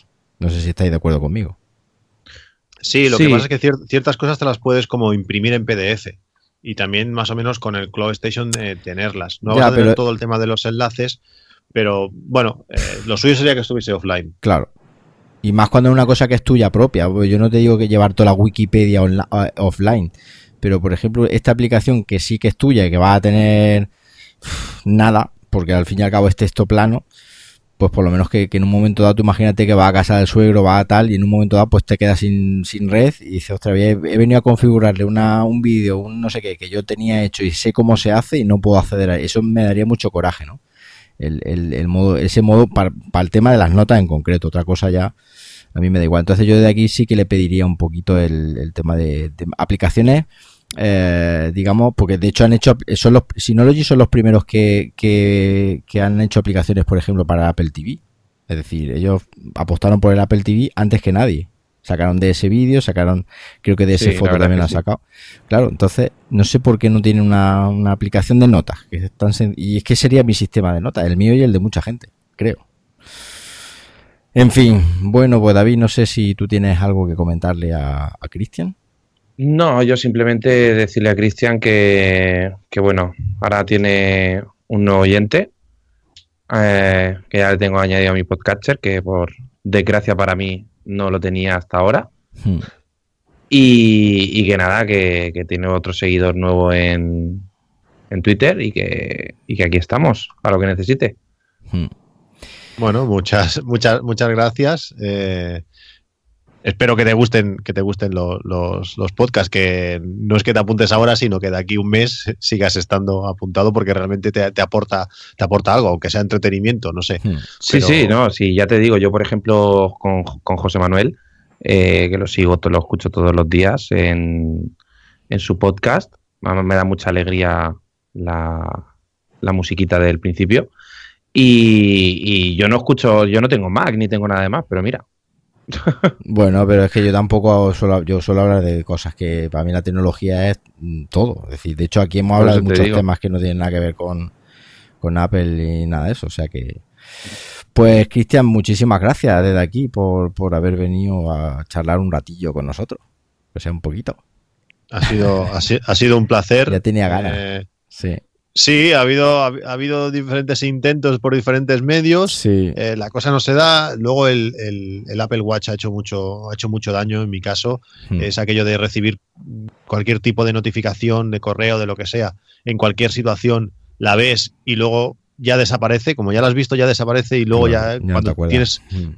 Sí, eh, cuando podrías eh, tratarlo bien en ese momento ya no lo- ya, ya lo has visto y entonces pues en ese sentido ha hecho mucho daño y bueno al final lo, lo- lo- lo hemos conseguido y bueno para mí como digo ha sido un placer y felicitaros por ese por ese año de, de podcast y que sean muchos más. Pues, Pues muchísimas gracias. Y si queremos encontrar a Cristian, pues ¿dónde lo podemos encontrar? A ver. Pues me podéis encontrar en, en iTunes o cualquier podcatcher eh, que os guste. Eh, allí buscáis Apps Mac y vais a encontrar pues el podcast largo Mm. y este Apps Mac en 8 minutos, que es el, el más, el más personal, donde os explico, os, os explico mi, mi vida y sobre todo todo lo que rodea la tecnología que, que uso al día a día, porque una de las cosas mm, que a mí más me gustan del, del podcasting es que aparte de oír a gente que tratan temas específicos de nicho, de cosas que nos gustan, eso también hace mucho daño a la hora de, de gastar, no sé cuánto me habré gastado escuchando eh, Puro Mac o escuchando a Milcar o, o escuchando y charlas, o me acuerdo un día trabajando a las 3 de la mañana cuando hablaron sobre la estación meteorológica Netatmo y lo compré ipso facto, o sea, fue hablar de la estación y comprarlo, eh, pues claro, eso está muy bien y también una de las cosas muy buenas que tienen es, bueno, pues conocer la vida, eh, como tú decías, que si Sí. me has escuchado, pues que parece que me conozcas, pues a mí, Mm. yo cuando fui a, a Nueva York y, y me encontré a Fede, pues Fede parecía que hubiera sido el amigo de toda la vida, que yo, Mm. eh, mi hija estaba ingresada en el hospital a las no sé cuántas de la mañana y estaba escuchando Puro Mac y los tenía en la oreja, Mm. o estaba haciendo otras cosas, bueno, momentos de tu vida importantes que hayas estado escuchando un podcast mientras esperabas, por decir algo, y que bueno, que son gente que, que, bueno, te la haces, te la haces amigos sin, sin haber tenido la oportunidad de sentarse a, a su lado. Pues como Mm, digo, sí. podéis encontrarme en estos podcasts de, en- de Apps Mac y bueno, por Twitter. Twitter eh, es una manera muy rápida de, de- de hablar, de contestar. Al final intento contestar a todo el mundo, aunque sea 12 horas después, que a veces me pillas entre que voy de noche y duermo, pues me han pasado unas cuantas horas en arroba patuflinks Mm. y si no, pues en, en el email en appsmac.com arroba Mm. gmail.com. Vamos a poner los métodos de contacto en las notas del episodio y así pues la gente los, los va a tener ahí eh, muy a mano y, va bueno a poder suscribirse a estos podcasts de Cristian que a mí, como digo, ya tres años llevo escuchándolo y la verdad es que a mí, a mí particularmente me, encantan porque bueno, pues me hace los viajes, estos viajes al instituto me, me los hace más, más menos. Pues nada, eh, Cristian, como digo, pues eso, aquí tienes tu, tu casa para venir cuando quieras, para estar compartiendo con nosotros cuando tú quieras y eres bienvenido siempre. Para mí ha sido un auténtico placer eh, compartir estos minutos, estos minutos de, de podcast y sobre todo animar a los oyentes pues que os manden felicitaciones y que os den feedback, que para mí eh, me encanta que haya números de gente que me escucha, pero sobre todo me encanta pues conversar con, con los oyentes cuando la gente te pregunta sobre el tema que has tratado en el último podcast, cuando la gente tiene dudas, porque a mí lo que me, me gusta mucho es eh, lanzar la semilla y que luego la gente investigue sobre esos temas. Al final no se lo puedes dar todo mascado porque hay diferentes niveles de, de todo, pero cuando alguien siente la curiosidad de eso que has hablado y busca y se informa y te pregunta, a mí eso me encanta. A veces he escrito podcast, bueno, me han escrito podcast, eh, podcast digo yo, eh, emails muy largos y he contestado mails larguísimos y conversaciones largas de, de muchos temas. Y mucha gente que graba conmigo al final es gente, son lectores, oyentes Claro. que, que- han dado que han dado feedback. Todos Eh, aprendemos David, de todos, claro, exacto. si Sí. escuchasteis eh, o os habéis visto el último podcast que grabé de AppsMac, el anterior al especial de Navidad con, con David, que hablamos sobre Mm. Ah, un, sí, sí. un workflow de vídeo, Sí, sí, pues bueno, eso es un, una un día me escribió, sí, sí. me dio tan, i- tal información por, por email, me quedé alucinado Sí. que tuve que hablar con él y tuvimos que grabar sobre el tema porque es que, bueno, me, me encantó ese correo de los que recibes y dices, ostras, qué bien. Que, eh, sí. Cómo me alegro de haber hecho un podcast hablando sobre, sobre vídeo en, en su momento. Bueno. Ya ves. Bueno, David, pues nosotros eh, despedimos a, a Cristian y pasamos a, a contestar a, la- a las preguntas de nuestros queridos oyentes, que son unas cuantas. Y otra cosita, eh, también comentar el tema del sorteo, ¿vale? Eh, Sí. Que también lo tenemos que, que aclarar un poquito. Así que si te parece, pasamos a las preguntas, ¿no? Muy bien, pues pasamos a ello. Venga, vamos a ello. Estáis escuchando Cultura NAS con José Manuel Ramírez y David Aragón. Bueno, pues después de despedir, David, a nuestro, eh, a nuestro compañero podcaster eh, Cristian y amante de los servidores NAS, pues vamos con las preguntas de los oyentes, si te parece, ¿no? Vamos a por ellas. Pero antes tenemos que comentar el tema del, del sorteo. Ay, sí. Eh, La llamada aquella famosa que se nos filtró. y es que, eh, para que no haya confusión, eh, las, las reglas que han tenido que seguir era seguir a la página de Cultura Nada en Facebook, Correcto. seguir a la página de Cunave España en Facebook y mm, com- compartir en el muro un, un enlace de- del Internet de las Cosas de Cunap, que es un enlace que nosotros pusimos en las notas del episodio de la llamada telefónica, ¿no? Correcto. Cuando se emita este episodio, que será el domingo día 12, en teoría ahí ya habrá acabado el, el plazo, porque acababa creo que el día 11 Ujú. y el día 12 cumplimos eh, un añito. que es Correcto. cuando van a escuchar la gente este audio. ¿Qué más? Eh, si te parece, mm, el sorteo lo podríamos hacer un par de días o tres más tarde. Es decir, podríamos hacerlo esa semana, ya avisaríamos nosotros por nuestro Twitter Claro. y podríamos hacer un periscope en directo, básicamente pues para comprobar, eh, no ir precipitado y comprobar que la gente pues haya re- eh, reunido los requisitos y, y tal, ¿vale? Correcto. Y así si alguno ha participado de alguna forma que no ha reunido los requisitos porque le haya dado a seguir una página y a otra no, lo que sea, y, y revisemos la lista de QNAP, pues así lo, lo- digamos que lo podríamos solventar. Decir a la gente que la lista del sorteo no la pasa QNAP. Es decir, QNAP nos va a dar una lista que va a cumplir, o de gente que va a cumplir los, los requisitos de, de participación. ¿Ok? Perfecto. Espero que no haya ningún malentendido y todo muy transparente. Y luego, como tú decías, en la llamada telefónica lo que vamos a hacer es con, con la paginita esta, que se me ha ido de la cabeza. Random.org. Random.org. Generar un numerito aleatorio que va desde el 1 hasta el número de participantes que haya. Correcto. ¿Vale? Pues muy bien. Bueno, pues vamos con las preguntas de los oyentes. Vamos a por ellas. La primera es de Fran Perconte. Fran Perconte nos dice, estimado amigo José Manuel David, acabo de recibir mi nuevo NAS adquirido en Club DEA, dos días, un DS 216 Plus, eh, junto con dos discos Western Digital Red de 4 TB. Estoy alucinado con las posibilidades y funcionalidades que me ofrece. Llevo poco en este mundillo y os agradezco lo que he aprendido sobre los NAS gracias a vuestro podcast Cultura NAS, del que soy un ferviente seguidor, que ya eh, me lo he oído todo, madre mía.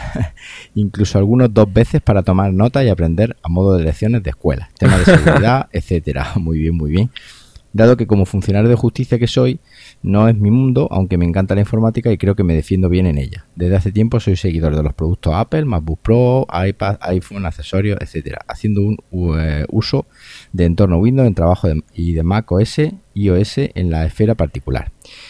Tengo configurados los dos discos del NAS en SR RAID 1, volumen único, no hay grupo de discos, eh, archivos BTRFS, eh, cuya elección de este sistema no hice eh, consistente, sino que a- mm, apresuradamente me puse, una vez recibido, a instalar eh, los discos, mm, conectar por cable al router, instalar DSM y demás paquetes y echarlo a andar. Es decir, vale, rápidamente. a toda pastilla. empezar a, y empezar a probar el programa, hacer transferencias con el móvil, con el iPad, con las correspondientes eh, instalaciones de las aplicaciones móviles y ordenador y poco a poco eh, creo que me voy defendiendo. Mi duda surge después de crear dos usuarios, mi mujer y mi hija, para que tengan su espacio y guarden sus datos digitales en el NAS, de sus respectivos teléfonos móviles también de Apple, y asignarla sus respectivas cuotas de almacenamiento. Eh, la duda es si debería cambiar el sistema de archivos BTRFS por otro X4 u otro si me va a resultar más práctico o ventajoso. Eh, crear más volúmenes independientes por cada usuario, manteniendo su C-RAID 1 por seguridad, ahora que eh, aún hay pocos datos traspasados y perderlos al crear nuevos volúmenes no me preocuparía, porque los puedo volver a pasar. O por el contrario, dejar la configuración tal cual la tengo, asignarla a sus carpetas correspondientes con sus volúmenes permiso, con su cuota de almacenamiento y dejarlo todo en un único volumen con RAID 1. Dada vuestra eh, profesionalidad, labor desinteresada y conocimiento de expertos en la materia, os agradecería que me eh, contestase a la mayor brevedad para comentar con la configuración que eh, me aconsejáis con el fin de ponerme mano a la obra cuanto antes. Perdonar por la matraca y extensión del mail. No te preocupes porque este es de los cortitos. Un saludo y fuerte abrazo a los dos y si algún día paso por Elche o por Linares o cuando baje a mi pueblo Ronda, haré por conoceros, tomar un café y unas cañitas y por supuesto si tenéis alguna duda relacionada con mis eh, conocimientos profesionales en la esfera administración de, justicia, no dudéis en, no dudéis en eh, consultarme por eh, si os puedo ayudar y, igualmente. Francisco J. Ramírez. mira David, que parece, parece que es pariente mío. Ese es tu primo. Ese es tu primo. Bueno, Francisco, por broma aparte, un abrazo muy fuerte por, por esta pregunta. Yo creo, vamos, yo te voy a dar mi opinión, David, a ver qué te parece a ti, y es que yo lo dejaría como lo tiene. Es decir, yo crearía sendas carpetas para, para una para incluso muchas veces lo más sencillo es lo más lo más productivo, ¿no? Crear una carpeta para su mujer y otra para su hija con los correspondientes permisos, con sus cuentas de usuario eh, en DSM y ya está. Y que a una carpeta dar permiso a la hija y a otra a la mujer. Y ya, está. y ya lo tienen hecho. Sí, sí. Mm, de hecho, es que yo no se me ocurre otra otra cosa, es de crear más volúmenes o tal. No, la forma más sencilla es esa y aparte que tampoco en un servidor NAS eh, tampoco hay mucha forma más diferente de, de, trabajar.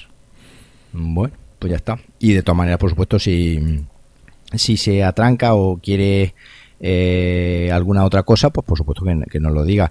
Y es que el cambiar el sistema de archivos y tal, yo creo que no, no merece tal la cual lo tiene de la instalación inicial, un par de carpetas, un par de usuarios y ya está. Tampoco un servidor NAS de uso doméstico, yo creo que tampoco, y más eh, en el ámbito familiar, que ni siquiera hay amigos, que a lo mejor ya no ser familia, puede ser que, la información se vea un poco más comprometida.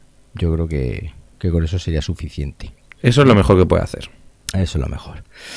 Bueno, que ya nos contará. Muy bien. Eh, pasamos ahora a José. José nos dice, hola, ante todo enhorabuena y muchas gracias por el podcast y por todo el tiempo que dedicáis a divulgar eh, sobre el maravilloso mundo del NAS. Tengo un DS 213J con dos discos de 2 terabytes en raíz cero para aprovechar al máximo la capacidad de almacenamiento. Qué valiente. Y utilizo... ¿Eh? Qué valiente. es muy valiente, sí. Sí, bueno, tienen 4 terabytes de almacenamiento y utilizo mi NAS para un uso básico como centro de descarga y almacenamiento de películas, series, fotos, música, copia de seguridad con DS Cloud de mis teléfonos, cliente de podcast, cliente de torre. Por otro lado, tengo una copia de respaldo eh, del contenido del NAS en un sencillo Barebone con Linux que eh, solo uso para este menester y que actualizo periódicamente. De este modo suplo el raíz 1, ¿ves? Aquí ya se ha curado, se ha curado en salud. Muy bien, muy bien, José debido a la poca capacidad de los discos, algo que sin duda se usará cuando en el futuro cambie eh, a un nuevo NAS. Tanto en mi NAS como en la copia del, del Barebone tengo mis documentos personales, mis fotos, mis, uh, mis vídeos privados cifrados, pues ya sufrí un robo en mi domicilio hace, hace tiempo y temo que si me volviera a pasar tuvieran acceso a ello. Por otro lado, tengo una tercera copia de esos datos y de fotos y vídeos personales en un disco externo sin cifrar en lugar seguro fuera de mi domicilio. Muy bien. Este hombre al final se lo, está currando. Y ahí va mi pregunta.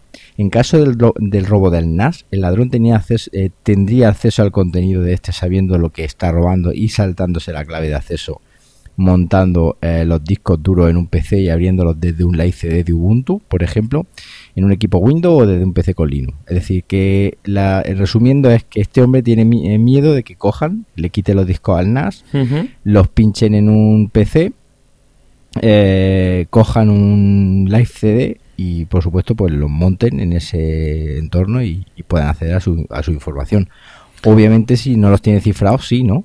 Si no, los tiene cifrados, sí. También te digo que tendrían que ser eh, personas bastante, bastante expertas en el tema de, de la informática y de la, y de la administración de hardware y tal, porque montar un RAID 0 creado en un sistema que no tiene nada que ver con, ese Linux, habría que hacer bastantes cosas para volver a, montar el RAID 0 por, por, software.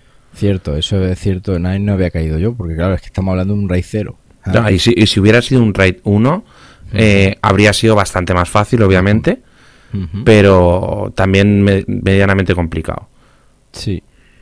Sí, porque además, claro, aquí RAID 0 es una fusión de disco y, sería por software en ese caso a lo mejor, ¿no? Claro. ya depende de la placa donde lo montase. Es bastante complicado recuperar eso. Porque además no es que QNAP tenga un sistema propietario, pero sí que tiene su, propia, su propio sistema de hacer las cosas, ¿no? No, y montar... no es QNAP, es, Synology. Perdón, Eh, Synology. sí. Eh, entonces, montar un volumen mm, creado en, en un servidor NAS, ya sea una o Synology, eh, es bastante complicado. Sí.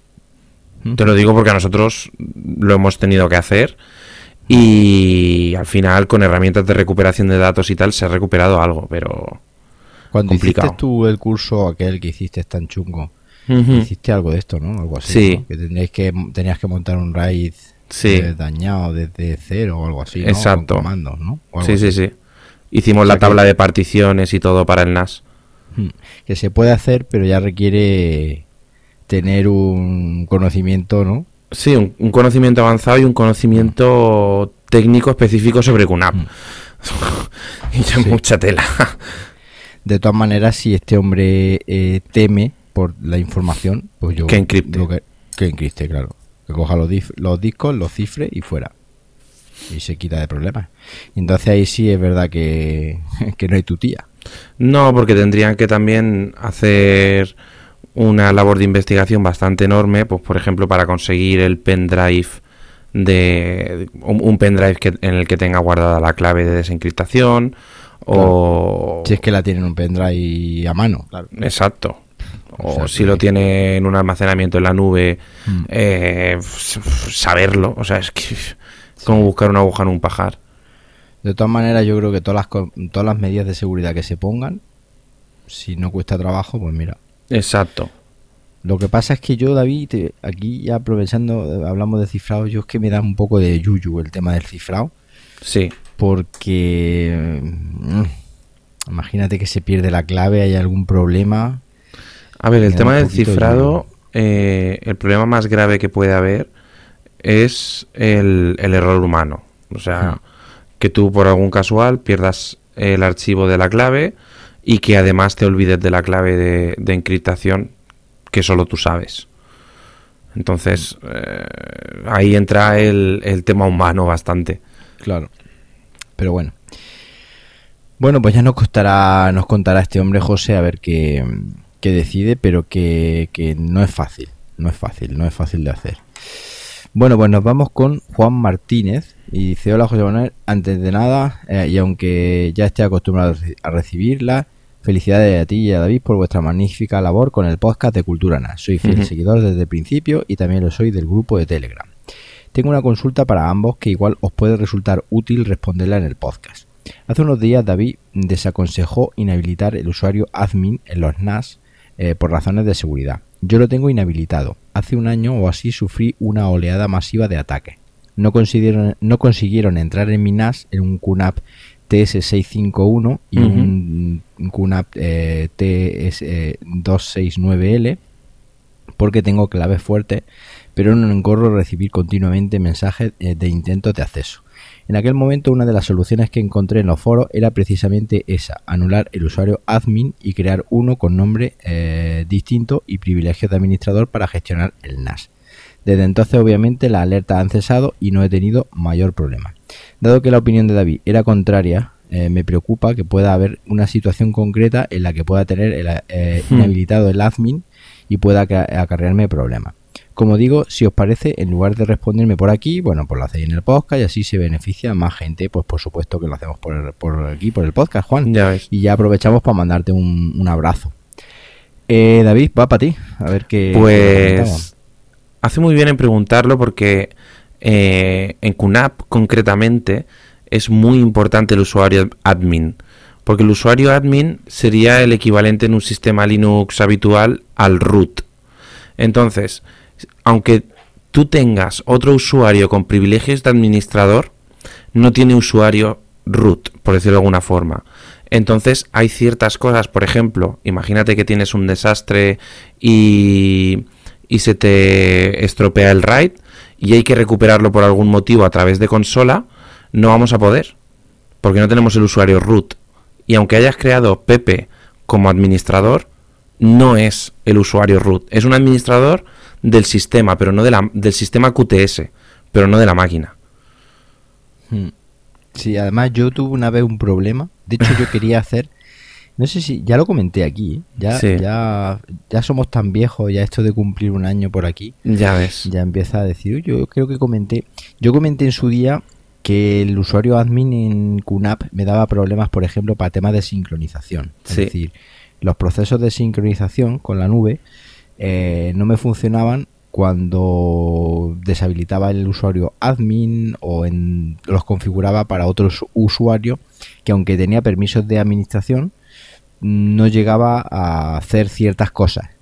Entonces eh, estuve mm, mirando en poderle cambiar el nombre porque a lo mejor una de las opciones que se me ocurría a mí Era eh, manteniendo, digamos, el identificador único de ese usuario administrador, ¿vale? Que es el que engancha por debajo en Linux, como tú bien sabes, con todos los procesos, Correcto. con todas las historias, con todos los permisos y tal. Yo pensé, digo, bueno, pues le cambio el nombre, ¿no? El nombre de usuario, Sí, como si fuera un alias. como si fuera un alias exacto. Y al final vi que gastaba mucho tiempo y Sí. que podría quedarse el sistema a lo mejor, porque claro, como tampoco conoces muy bien por debajo cómo hace QNAP todo este tinglao, pues eh, lo vamos, consideré dejarlo así y, y yo creo que, que es lo mejor. Es decir, Sí. En ese sentido, QNAP es, es bastante particular Mm. y ya te digo que, que nos pasó con un, con un cliente que no se pudo recuperar los datos precisamente porque lo tenía inhabilitado y al final, haciendo una movida bastante extraña, con archivos ya del casi del kernel, uno de los técnicos de, de Taiwán consiguió eh, rehabilitar el, el usuario admin de, por defecto. No sabemos cómo. O sea, fue, hizo magia el amigo.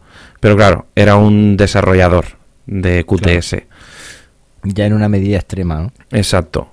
Mm. Que además se corría peligro de, de ya no poder recuperar los datos.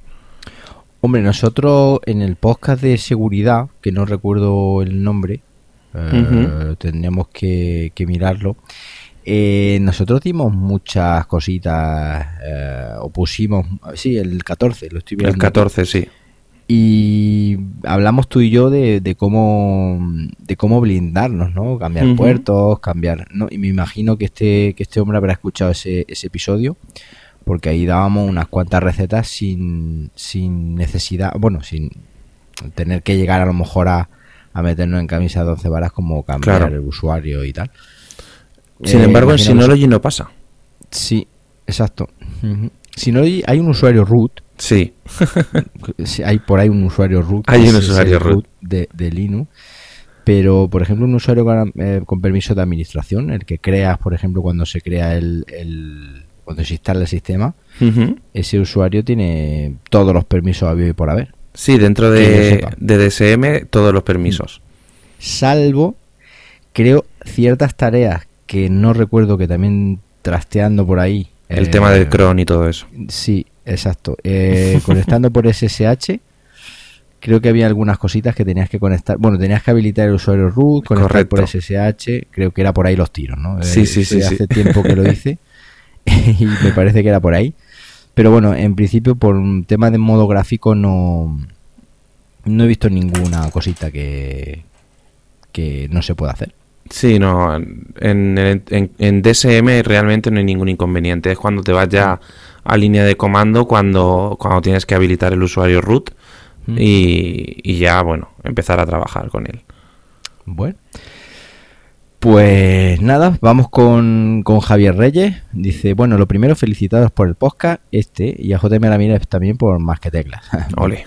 Lo escucho todos los días, os sigo también por ambos grupos de Telegram. Estoy muy contento con mi QNAP 453A.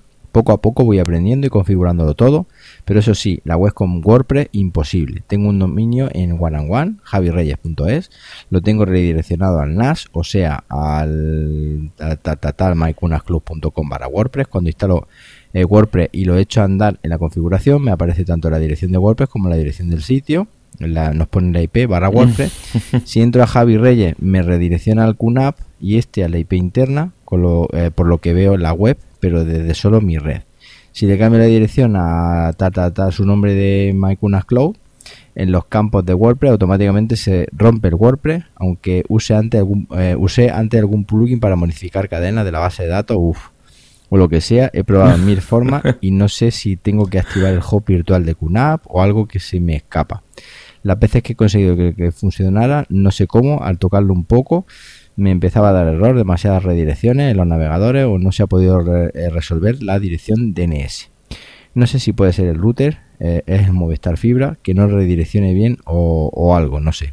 Pero la verdad es que para entrar a QTS no tengo problema. El puerto de servidor web lo, lo tengo en el 80 y cuando en mi red pongo la IP eh, del NAS con el puerto 80 me redirecciona a QTS que está configurado en otro puerto. Seguro que es alguna tontería, pero no doy con ella. Siento si no me he explicado bien. Igual es, esta cuestión no tiene mucha utilidad para otros oyentes por ser muy específica. Así que de cara al programa, dejad solo mis más sinceras felicitaciones por el podcast y por todo lo que me eh, voy aprendiendo eh, escuchando. Un saludo, pues un saludo para ti también. Muchísimas gracias, Javier Reyes, por, por escucharnos. Yo Bueno, creo que tengo todas eh, las respuestas. Pues dale, dale, Yo porque las- las aquí tengo todas. Está claro, ¿no? Lo que, lo que está pasando, pero dale tú. A ver, eh, creo que su, todos sus problemas se solucionarían, no sé si estarás de acuerdo, eh, poniendo en el apartado de, de la configuración de WordPress, donde pone URL del sitio, eh, poner su dominio javier- javierreyes.es. Eso le solucionaría todos los problemas de redirecciones, eh, todos los problemas de que cuando entra desde fuera la web está rota, digamos, y, y todos los problemas estos que tiene de que no se han podido resolver las DNS. De todas maneras, cuando, cuando entras, o sea, las pruebas, en este caso, mm, a mí no me gusta hacer las pruebas desde, la, desde las IPs, eh, digamos, locales, porque ahí sí- siempre te va a funcionar. Es Claro. decir, eh, ahí siempre va, el, el, si tú ahí colocas un puerto, ahí da igual, ahí te va a funcionar. Eh, el tema es ese, tú ten en cuenta Mm. que él ya tiene acceso desde fuera, porque sí que le sale Sí. cuando lo hace correctamente y además Mm. eh, tiene, en- tiene acceso a QTS y tal, pero al WordPress decirle que su dirección web es 192, 16850 tal, cuando llega desde su dominio, eh, Mm. WordPress lo mira todo y en el momento que toca un enlace, se va Mm. a 192, 168, ta, ta, ta. Yo como lo tengo, yo tengo en lo que es en la dirección de WordPress, Es decir, la URL interna de WordPress es mi dominio barra WordPress. Claro, Y luego en lo que es la dirección del sitio URL, es decir, la, la dirección pública, digámoslo Sí. así, eh, lo tengo como, eh, como mi dominio, Correcto. jml.pro. De tal forma que por debajo, eso sí, por debajo de forma automática, todos los enlaces llevan eh, mi dominio 2.443 porque un, un puerto, o sea, una esta HTTPS segura, barra WordPress, pero eso es transparente, es decir, eso Claro. así opera WordPress por debajo. correcto. Entonces ahí eh, no puedes poner, si él pone eh, lo que estaba comentando, que ponía en las, do- en las dos en las dos casillas, digamos, el barra WordPress, posiblemente por eso se esté redireccionando constantemente. Claro. Posiblemente. Eso es lo que, lo que yo también. Que lo pruebe, que nos cuente. Pero todo el secreto está ahí en ese, en esa, en esas dos, en esas dos casillas. Y luego aquí hay una cosa, dice que cuando entra en mi red pongo la IP del NAS con el puerto 80, Sí, me redirecciona a QTS, que Eso es está normal. configurado en otro puerto. Eso no me queda muy claro, ¿eso es normal? sí, eso es totalmente normal. Cuando, si él pone ahora mismo dentro de la carpeta web del NAS un index.html, Ah, bueno, ya, sí, eso sí. le cargará eso. Pero es que yo entendía que, que le redireccionaba a la administración de QTS. Y la Claro, claro, no, le QTS re- en el le re- 80-80, ¿no? Sí, pero cuando tú, eh, QNAP tiene en el HT Access, ¿vale? Del, del servidor web, que si entras y no hay ningún index, que te, lla- que te lleve al puerto de- del usuario de, Ah, del NAS. Vale, vale, vale. Eso que tiene una, un HTAC ahí, ¿no? Claro, claro. Sí, bueno, ya no me acuerdo de eso. Vale.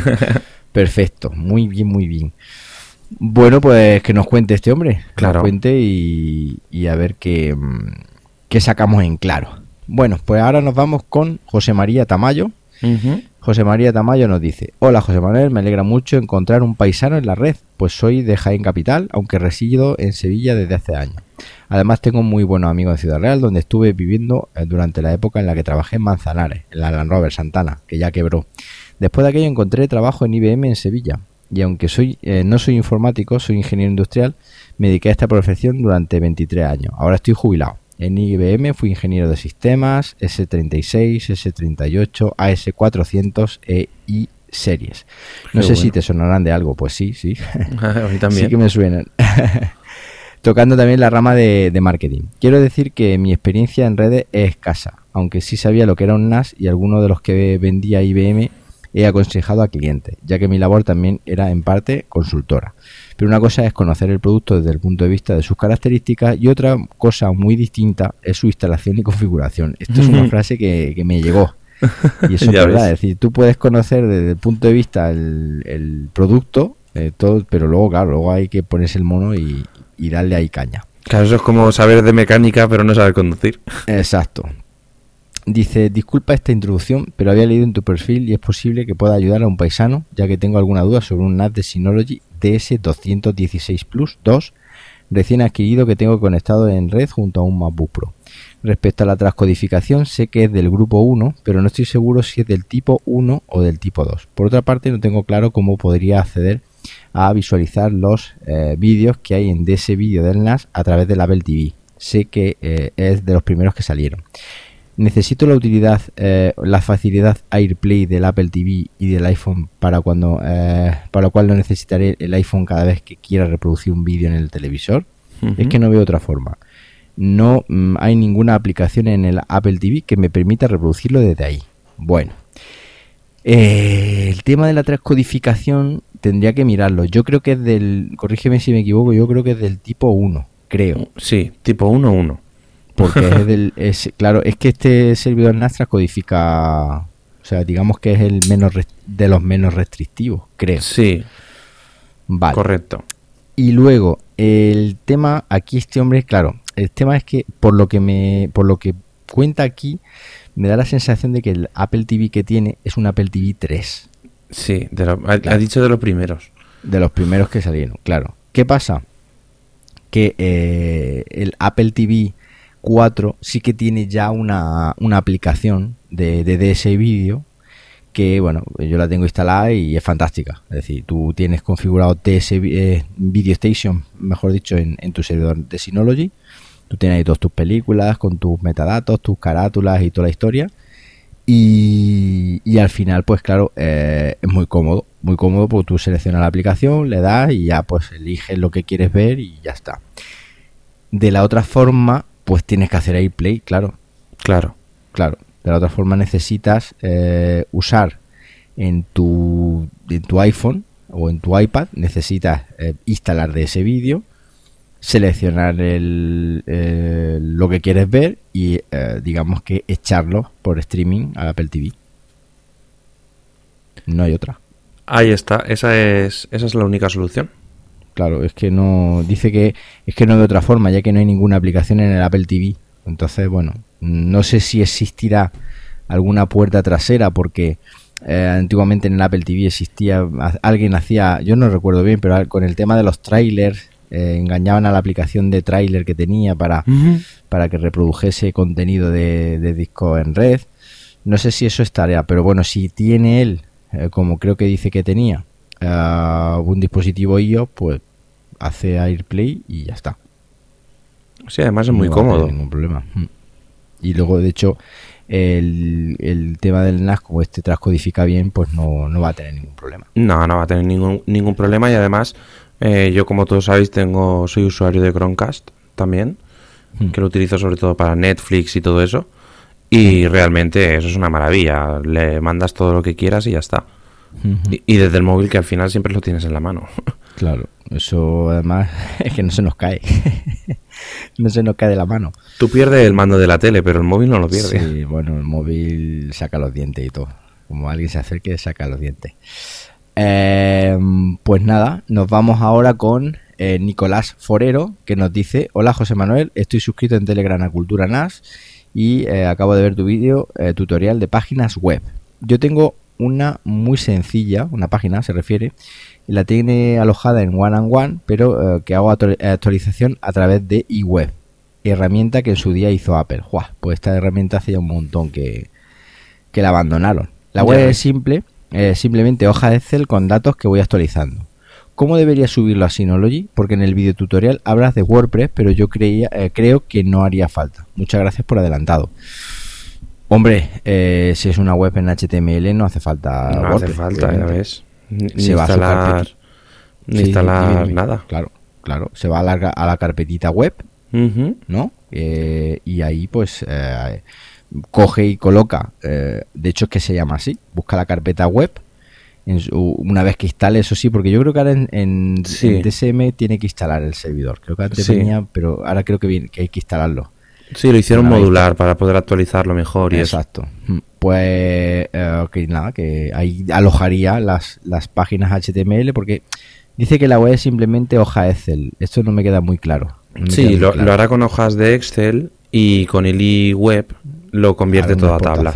Exacto, exacto. Yo por ahí creo que van los tiros. Pues esa, esa exportación la tendría que colocar directamente en la carpetita de en la carpetita web y ya está. Y apañado. Sí, maravilloso. Además, más sencillo y, más rápido, además. Bueno, pues eso es lo que nos dice Nicolás Forero y Julen nos dice, hola, he visto los artículos acerca del router Synology RT 1900 AC y Movistar Plus y entiendo que poniendo en casa eh, ese router o un, RT 2600 AC podía desterrar definitivamente tanto el router de eh, Movistar eh, como el decodificador de Movistar. ¿Me equivoco? Mm, sí, sí, sí, Ahí sí, te equivocas. Ahora, ahora hablaremos.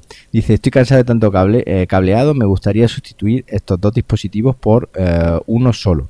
Un saludo eh, y, gra- eh, y gracias no solo por los artículos del blog, sino también por los podcasts. Muy entretenidos e instructivos. Ole. Bueno, Julen, pues muchísimas gracias por escucharnos. Eh, si no nos escucháis vosotros, pues obviamente esto seríamos aquí, David y yo, un par de locos. dos colgados, dos colgados. Dos colgados. Sí se equivoca porque una de las dos cosas no se puede. Mm, Bueno, el router de Movistar depende. Si tiene un ONT, si tiene un ONT, el ONT tiene que estar. Ahí Y está, si, y si ya es un router con ONT incorporado, para morirse. pues tiene que estar también. Porque es el que va a hacer la, la, la conversión de fibra a, a cobre. O eso le echa valor y, y se compra un, un ONT de estos Sí, ZTE, que son los que ponen las empresas o algo así. sí. Y, y- pero eso, Eso tiene tomate. eso Sí, tiene tomate. sí. Ahí, hay que leva- ahí hay que remangarse ya. Sí. Entonces, lamentablemente, a día de hoy, claro, el router con router, las empresas de, que hacen router no sacan router con, con, con fibra. Claro. Claro, por eso solo lo hacen esos routers con fibra que sacan para las operadoras, pues en realidad son router pepiterillos. Pues ya ves. Así que se podría hacer, pero poniendo, digamos, el de Movistar en modo, o sea, puente. Sí, Un que el puente. problema que están teniendo es que ahora las las eh, operadoras se están negando a poner el modo puente. Sí. Porque A con las a usar su con- router, ¿no? sí, con las velocidades, aparte de con las velocidades que hay ahora, eh, el modo puente no se lo no se lo pueden permitir. Hmm. Porque las operadoras limitan ciertos protocolos. Sí. Entonces, Además, fíjate, te voy a contar una cosa. Un compañero mío eh, tiene, se compró un mini, o sea, un Android TV Box de estos de Xiaomi que recomendamos. Y, y me dice el otro día, dice, oye, ¿a ti te funciona Clan para ver los niños, los vídeos de, de los niños en, en el Xiaomi Mi Box? Digo, yo sí, a mí sí me funciona. Dice, pues macho, que he probado en mi casa y no funciona. Y es que por lo visto tiene una movida, eh, no recuerdo ahora mismo con qué proveedor de, de internet tienen, que por lo visto el proveedor de internet es que tiene como una especie de IPs em, compartidas. Y tiene una movida con el tema de los servidores que, que le impide, le impide ver el, le impide disfrutar de ciertos servicios. Es, una es flipante. Yo flipo. lo va a investigar, pero claro, o sea, no es problema de la aplicación, es problema del, del proveedor de internet. Sí, que lo mismo que detecta que lo están viendo tres personas a la vez desde su casa y, y realmente es que tienen una IP compartida. Y dice que, que el contenido no está, no está disponible o algo así. ya ves. Y, y, sin embargo, es lo que te digo, en mi casa funciona.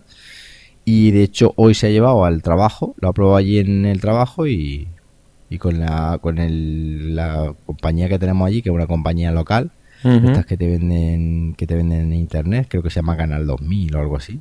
Sí. Pues eh, con esa funciona. O sea Vaya tela. flipante.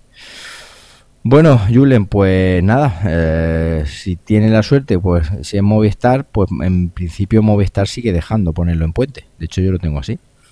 Mientras no cambien de opinión, eh, podemos estar tranquilos ahí. Ya ves.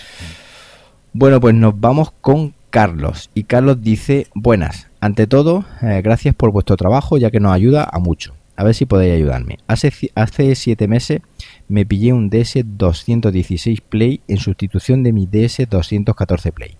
Simplemente por el tema de poder transcodificar, transcodificar películas 4K desde mi iPad cuando estoy fuera de casa. El problema es que he conseguido que transcodifique una película de 15, a pesar de que todas ellas, eh, de que todas eran H265 que dice que lo soporta el DS216 Play. El tema es que cansado ya he decidido pillarme otro modelo más potente. Las opciones que he visto y que me gustaría que me indicaseis, eh, que me indicarais vuestra opinión, si me servirían para poder transcodificar 4K tanto H265 como H264 son un DS216 Plus 2, un DS716 Plus 2 y un eh, DS916 Plus. De QNAP estaba viendo opciones como el 253A o el 453A, incluso esperarme al 453B Mini, pero me lo han pintado muy negro en cuanto a, que las televisiones Samsung no tienen aplicaciones como DS Video. Lo de la salida HDMI no me vale porque eh, no tendría servidor cerca de la tele y porque me han dicho que para las descargas no funciona tan bien como DS Download. Es decir, que si con el Synology me vale para transcodificar 4K, preferiría Synology, si no me iría a QNAP. Ah, pues yo creo que sí, ¿no? El 4K está duro, ¿eh? Eh, ¿Está duro por qué? El 4K está duro y el H265 todavía, todavía les duele a los servidores NAS. Ya, ese es que el problema es que aquí yo sí creo que ya te lo he comentado muchas veces. El- el- los NAS eh, que te venden de, de Synology, es el hardware que, que tiene, eh, no es tan potente como el de QNAP, obviamente. Entonces, eh, poner una pegatina en la caja eh, tras codificación 4K, puf, eso vende. Sí. Pero como pero- luego le pongo una película con un bitrate que se cuele un poco de tiesto, pues ya está. Es que van muy justos para el 4K. Mm, mm. Y más 4K, con el- pero de bajo. nuevo- claro. Con el nuevo H265, pues, pues, pues, ¿qué le decimos? Pues que yo le diría que está pensando en pequeño, amigo. Claro. sí, Porque un 253A tampoco le va a dar transcodificación claro. en 4K. Y Ten el en cuenta que- 453B Mini Tampoco. tampoco, claro. No sabemos qué, qué procesador va a llevar. Sí, porque ese incluso en el que ni está todavía, ¿no? ¿No? ¿Vosotros lo E- ese- tenéis ya? Ese va a ¿En ser un 453A, pero Sí. más pequeño, ¿vale? En procesador y tal. Sí. Y es que tengo un... uf, es que va a salir un 453... O sea, un 253B. Mm. Así Sí. a pelo. Nuevo. Pero seguirá siendo un modelo más bajo, ¿no? Eh, no sé. ¿No? No sé. Bueno. Lo he visto con USB Type-C y tal. Ajá, bueno, pues ya está. Que, pues, eh, no sé, no sé, yo, in- pf, el, el- hombre, el 916 Plus en principio es el más potente de los que ha puesto ahí. sí. Sí, en un principio Pero- sí. Aunque sinceramente yo le diría que se fuera un... eh, sobre todo si lo encuentra todavía y lo encuentra bien de precio, uno como el tuyo. ¿El cuál? 471 y 3. Ah, ah, vale, sí, el de, de, de QNAP me está diciendo, ¿no? Sí. Claro, lo que pasa es que ese H265, H265 yo creo que no se lo traga. no, claro. De todas maneras, yo es que tampoco es una cosa que haga mucho. Yo sé que transcodifica, pero yo las películas que... Lo primero es que la tele no la tengo en 4K. No, pero Y un, un i3 película- tira. Lo que pasa es que Sí. el H265 no sé yo. Lo que pasa es que ahí se- no, al mío yo creo que no, y se le va a subir de precio. Hmm. Porque en Gludea está descatalogado ya. Sí, nosotros creo que lo tenemos descatalogado ya. Claro, es que, tendría que contar uno de segunda mano y no es fácil. Es que la, aparte es que la gama 82 ha empezado muy fuerte. Mm, Claro. O sea, pero mucho, o sea, no sabes cuántos han salido ya. y eso sí, eso sí, te las codifican 8265, pero claro, Esos, eh, esos codifican HIS 2625. claro, eso le pesa el culete. Pues eh, con los que nos comenta, eh, con ese con esa transcodificación va a ir muy justo. Sí. Entonces tendrá Y más que si se quiere meter en tema Plex y tal. pensar, claro, tendrá que pensar en y siempre, exacto, es que muchas veces nos empeñamos en transcodificar cuando a lo mejor la solución es comprarse un reproductor eh, que, que tenga reproducción, que tenga que sea compatible con, con los vídeos directamente, que no haya que, ne- que no tenga necesidad de transcodifi- transcodificación. Ese es el secreto. Tú ten en cuenta que si tú eh, tienes un cliente, imagínate que vamos a decir Plex. Tú tienes un cliente de Plex y ese cliente de Plex no necesita transcodificación porque lo hace por sí mismo. Mm, Como si tienes un 150, un 251. claro. Se va a chupar el Claro, 4K, se va a chupar lo que sea, porque es una mera Claro. es una mera transferencia de archivos. Claro, en principio el Xiaomi Mi TV Box este transcodifica 4K. No sé yo a, a qué, porque claro, no lleva interfaz de red y va por Wi-Fi, eso sí, Wi-Fi AC. O sea que si tú tienes un router Wi-Fi AC, este aparatito que también es Wi-Fi AC, pues te va a ir muy bien, muy bien, la Wi-Fi. Sí, yo creo que, es que es la mejor solución. Yo ahora mismo, eh, si tengo, uy, perdón, si tengo que transcodificar algo, simplemente eh, lo hago offline y luego ya lo veo, Claro, que esa es otra opción también. Porque mi NAS, Bueno, pues nada, un, que- un equipo, o sea, un algo con un bitrate alto lo transcodifica a 0.7, a 0.6, Sí, pero no a, a velocidad 1. Claro. Y se nota. Y pues se, tra- se tranca. se atranca un poco, sí. Bueno, pues nada, eh, ya nos contará Carlos qué, qué tal y por supuesto puede ponerse nuevamente en contacto con nosotros y que nos, y si tiene alguna otra duda o lo que sea, pues que nos, que nos cuente. Bien, nos vamos con la penúltima de la noche y nos la hace Miguel, que nos dice, buena, como te he comentado por el grupo de Telegram de Cultura NAS, estoy pensando seriamente en adquirir uno. Adquirir uno se refiere a un eh, HP o un microserver o un NAS o algo así. Bueno, Ujú. ya que actualmente tengo un disco duro conectado a una Raspberry, pero es desesperante, lo entiendo. Sí, Acabo de hacerme acabo de hacerme autónomo, soy publicista, aunque estoy trabajando de diseñador por una empresa. Quiero empezar a hacer mis trabajos de diseño y creación de web. Eh, así que utilizaría el NAS tanto para el tema personal, ba- backup de fotos, multimedia, eh, Plex, Torrent y Cloud, como para copias de seguridad de los trabajos profesionales y puede que como servidor web. Como te comenté, me he fijado en el HP Microserver G8, al que llevo tiempo siguiéndole la pista y he leído cosas muy buenas. Básicamente es un PC con un Celeron A2.3 dual core, 4 GB de RAM y 4 bahías de discos duros. Su precio está sobre 200 euros sin discos, por supuesto. Sé que se puede poner una versión del sistema operativo de Synology, pero no sé si es estable. Según dicen, sí lo es. No sé si para lo que te he comentado es una buena acción o me estoy complicando mucho la vida con esto. Me gusta cacharrear, pero sobre, sobre todo quiero algo que, aunque me lleve un poco tiempo dejarlo mm, a punto y demás, después rinda bien. El precio es importante, pero no determinante, ya que estoy empezando con la empresa y todo gasto hay que mirarlo con lupa. De todas formas, si hay algo mejor por poco más, si se me va de presupuesto, puedo ir ahorrando y esperar un par de meses. Perdón por la parrafada, eh, pero ahora mismo estoy en una inversión eh, que no puedo tomar a la ligera y valorar las opciones que tengo. Muchas gracias y un saludo. Podata. Soy el mismo que... Ah, vale, vale. Es otra cosita que me comentaba a mí de que... mm, Me comentaba que el mismo que hace unos días pre- eh, por aquí eh, preguntó por el funcionamiento de las teclas multimedia del Mac del teclado mecánico deseado. Por cierto, eso, eso le debo esa, esa... Tengo que probar, tengo que probarlo. Eh, pues David dice que es cacharrero, pero yo bajo mi punto de vista, yo te voy a dar primero mi opinión y luego me das tú la tuya. Mi opinión es que eh, si este hombre está montando una empresa con todo el follón que lleva, el montar una empresa, con todas las papeles tal y tal, y encima tiene que empezar, o tiene que ponerse, mejor dicho, a configurar un HP Microserver G8 desde cero.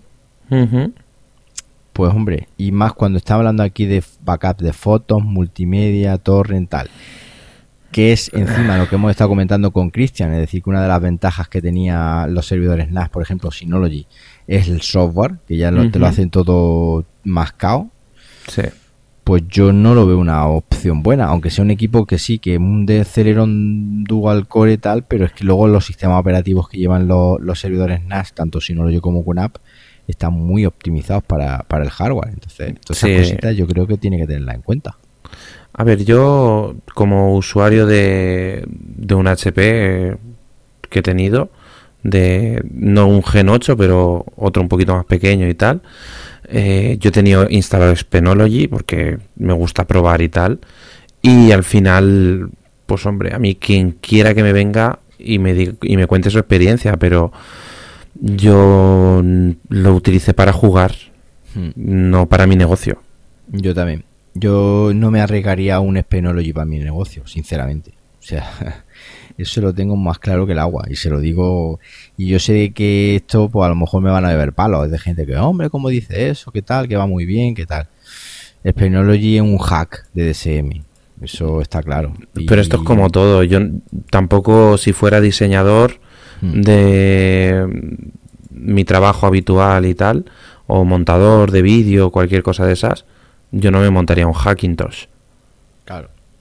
Pero es que No. luego tú, tú imagínate que ahora vamos a, que eso es otra de las cosas que la gente eh, no a lo mejor no se plantea. Tú imagínate que ahora tienes un problema con, con Spenology. Ujú. ¿A quién vas? A, a HP te va a decir que él él no. No. sabe nada del sistema operativo. Y a Synology te va a decir, oiga, dígame su dígame su modelo de servidor NAS. No, un HP microserver tal. Bueno, no, ¿qué- que no, que que, te quedas eh, desamparado hmm. totalmente. Totalmente. Entonces, yo si es una empresa, pues mira, lo que pasa es que el presupuesto que tiene este hombre, 200 euros, es muy poco. Sí, Muy poco. difícilmente va a conseguir Cuatro un- bahías. Cuatro bahías. Eso ni, ni de coña. O sea, eso ya, además ya se lo, se lo comenté yo a él, no sé si también en privado por Telegram, que por ese precio imposible. Además fue en cuando me dijo, por ese precio que encuentre, por el precio de 4 bahías, cuatro bahías un Celeron Dual, un No. Intel con 4 GB de RAM, no va a encontrar nada. A ver, Ahora bien, Yo le con- aconsejaría una cosa, que eh, esto ya depende del tiempo que tenga y las ganas de liarse. Eh, si se compra un Gen 8 y le instala un Ubuntu y tal, pues oye, puede cumplir, pero las horas de Mm. configuración no se las quita nadie, Claro. Y eso son horas que va a que perder. valen más dinero. Claro, y más cuando está, es lo que te estaba comentando, que está montando su empresa. Entonces, bueno, a ver qué, qué pasa con este con este tema. A ver qué, nos, qué nos dice. Pero vamos, mi, mi opinión es que se compre un servidor NAS, Sí. de la marca que sea. Pero los experimentos con, con gaseosa. Para lo que quiera hacer copias de seguridad, eh, manejo de archivos y tal, Mm. realmente le sirve, le sirve cualquier NAS. Mm. Y que sean cuatro bahías, no creo que hayan. mm, por lo menos para empezar, no creo que no haya nada que un disco duro de 10 teras no pueda suplir. Claro, claro, totalmente. Bueno, pues nada, que nos cuente, esa es nuestra opinión, que coste que yo siempre te lo digo a ti, que esto Sí. nosotros aquí opinamos. O sea, nosotros aquí no pretendemos sentar cátedra. Aquí No, escuche, pero a veces basándonos un poquito también, bueno, a veces no siempre, basándonos en el intentar ayudar y en el eh, dar nuestro punto de vista desde Mm. también un, un punto de vista un poquito más global, porque hemos Claro. tratado ya con muchas cosas, hemos tenido muchos problemas ya. sí, sí, y, mucho, demasiado, y- tal vez. y que no nos gusta que nuestros oyentes Claro. tengan que sufrir. Y además es lo que comentamos con Cristian, que, que cada vez queremos menos complicaciones. Sí. Más cuando mm, que yo a lo mejor, si yo grabara este podcast hace 20 años, pues te diría, joder David, pues yo me he montado aquí, eh, yo qué sé. Lo que Tengo sea. un laboratorio aquí. Tengo un laboratorio aquí tal. Pero es que ahora no, es que ahora mismo yo tengo el tiempo justo para instalar. Si es que estoy probando un paquete para probar una- un experimento que vamos a hacer en el, en el podcast, que luego ya contaremos. Y tengo el tiempo justo para instalar un paquete de DSM. beta. Sí, de- dejarlo y probarlo, claro. Pues imagínate para enredar instalando un sistema operativo desde cero y luego hay otra cosa que es el tema de las aplicaciones, o sea, la conectividad em, exterior a tu servidor NAS con la comodidad que te dan las aplicaciones, eso, Sí. pff, eso no lo va a tener en el HP ni de coña. Es que yo mi File Station no me lo quita nadie ya. Claro, eso está claro. O sea, pero bueno, ya nos contará. Y si te parece, pues vamos con la última de la noche, que ya es eh, de la noche, y- porque estamos grabando de noche, no lo hemos Sí. dicho, pero estamos grabando de noche. Em, nos la hace Alberto, que nos dice: Tengo un QNAP TS212 eh, que puedo hacer para reproducir películas en Ples y app de QNAP, ya que no me reproduce. Gracias. Así de escueto. Un este hombre 212. tiene un, un 212 y quiere reproducir películas de Plex. Bueno, Amigo, amigo. Mm, pues lo que te. Le digo lo mismo que al oyente anterior. Un reproductor. un reproductor Es que no hay otra. es que no, no tiene más. Porque. Eh, incluso en un 212 el Plex va ya hogaico, ¿eh? ostras, hasta- yo que. ¿has Hasta para el Kodi? DLNA. ¿Has visto el Codi nuevo? Eh, El, el Kodi nuevo maravilloso. Es un flipe. yo esta mañana me lo ha enseñado. Me lo ha enseñado el compañero este que te digo yo que. que el Codi nuevo instalado en el Xiaomi Mi TV Box este. Es que no tiene nada que ver con el Kodi anterior. va, va muy chulo. Me he quedado flipado, macho. Y este Kodi es, eso sí es un reproductor, es decir, eso no hay no transcodificación ni gaitas. Que el, Kodi, sepa. el Kodi 17 está muy, muy... Muy han sacado una interfaz muy bonita. Joder. Eso en, instalado en un NAS, por ejemplo, con en un QNAP, con, con el Hybrid, eh, ¿cómo es? El, el Hybrid Station, ¿no? Eh, sí, Bueno, en un futuro será Linux Station, ¿no? exacto. Y con tu mando a distancia lo flipa, ¿eh? Sí, sí, sí, sí. Yo la única y bueno, y que no tienes que montar un cliente servidor, es decir, que eso es un No, reproductor. que tú le dices dónde están las películas y él solito va ahí, ping, y te, se baja las carátulas y, y a correr. Así Y luego tiene un montón de plugins. Mola claro, mucho. exacto. Y además muy, muy, muy chulo la organización que le han dado, así en plan Sí. cuadrícula. eh, yo qué sé, hombre, me, lo he visto cinco minutos esta mañana, sinceramente. Y la verdad es que me ha gustado, me ha gustado mucho. Así que ya tengo ganas de probarlo. Sí, sí, sí, la verdad es que sí. El Kodi 17 eh, tiene que ir para adelante. Sí, porque además que yo creo que... Es la release ya, o sea, que, que que está a punto. ¿eh? Que además es una release que está a punto de salir una versión... ¿No era, oficial, ¿No era oficial todavía? Mm, No, pero esto, la release ya... Ya funcionan súper bien. Bueno. Pues nada más. eh, no sé si tú tienes algo más que contar. Yo lo tengo hecho. Ya lo tienes todo, ¿no? Bueno, pues este ha sido el programa mm, de Número nuestro 21. primer número 21, nuestro primer eh, nuestro primer año. Espero que venga un segundo año, por supuesto. Hay Por ganas, ¿no, David? supuestísimo, hay ganas Nosotros aquí tenemos, esto es un proyecto que sigue para adelante. Ya vamos cogiendo solera, como dicen. Ahí está. Y nada, ahora sí podemos despedirnos y diciendo que bueno, pues que hasta aquí el episodio número 21 del podcast Cultura NAS. Muchas gracias por el interés que habéis mostrado y por supuesto por los minutos que nos habéis dedicado. Si tenéis dudas o queréis más información, como siempre, eh, sobre temas que hemos comentado aquí, pues podéis contactar con nosotros por Twitter en la cuenta arroba JM Ramírez eh, o también en la cuenta de David arroba David Aragón G. También podéis hacer este contacto a través de la web jmramirez.pro o en la cuenta de email culturanas.jmramirez.pro. Y por supuesto, y si nos importa, nos gustaría que nos dierais una valoración de 5 estrellas en iTunes para que esto que habéis escuchado llegue a más gente como vosotros. Pues mira, te voy a decir una cosa. Una valoración de 5 estrellas. Una es la que nos falta para llegar a 300. Puede ser tú, puede ser tú. Puede ser tú. Así que, que de hecho es que lo he mirado, lo he mirado esta mañana y nos queda una que sería un hito histórico. Llegar a 300 valoraciones de, de Ya 5 ves. estrellas. En un año. Pues nada, sí. si os ha gustado, no os perdáis el siguiente episodio del podcast Cultura NAS porque seguro que os va a gustar mucho más. Hasta entonces, adiós. Adiós.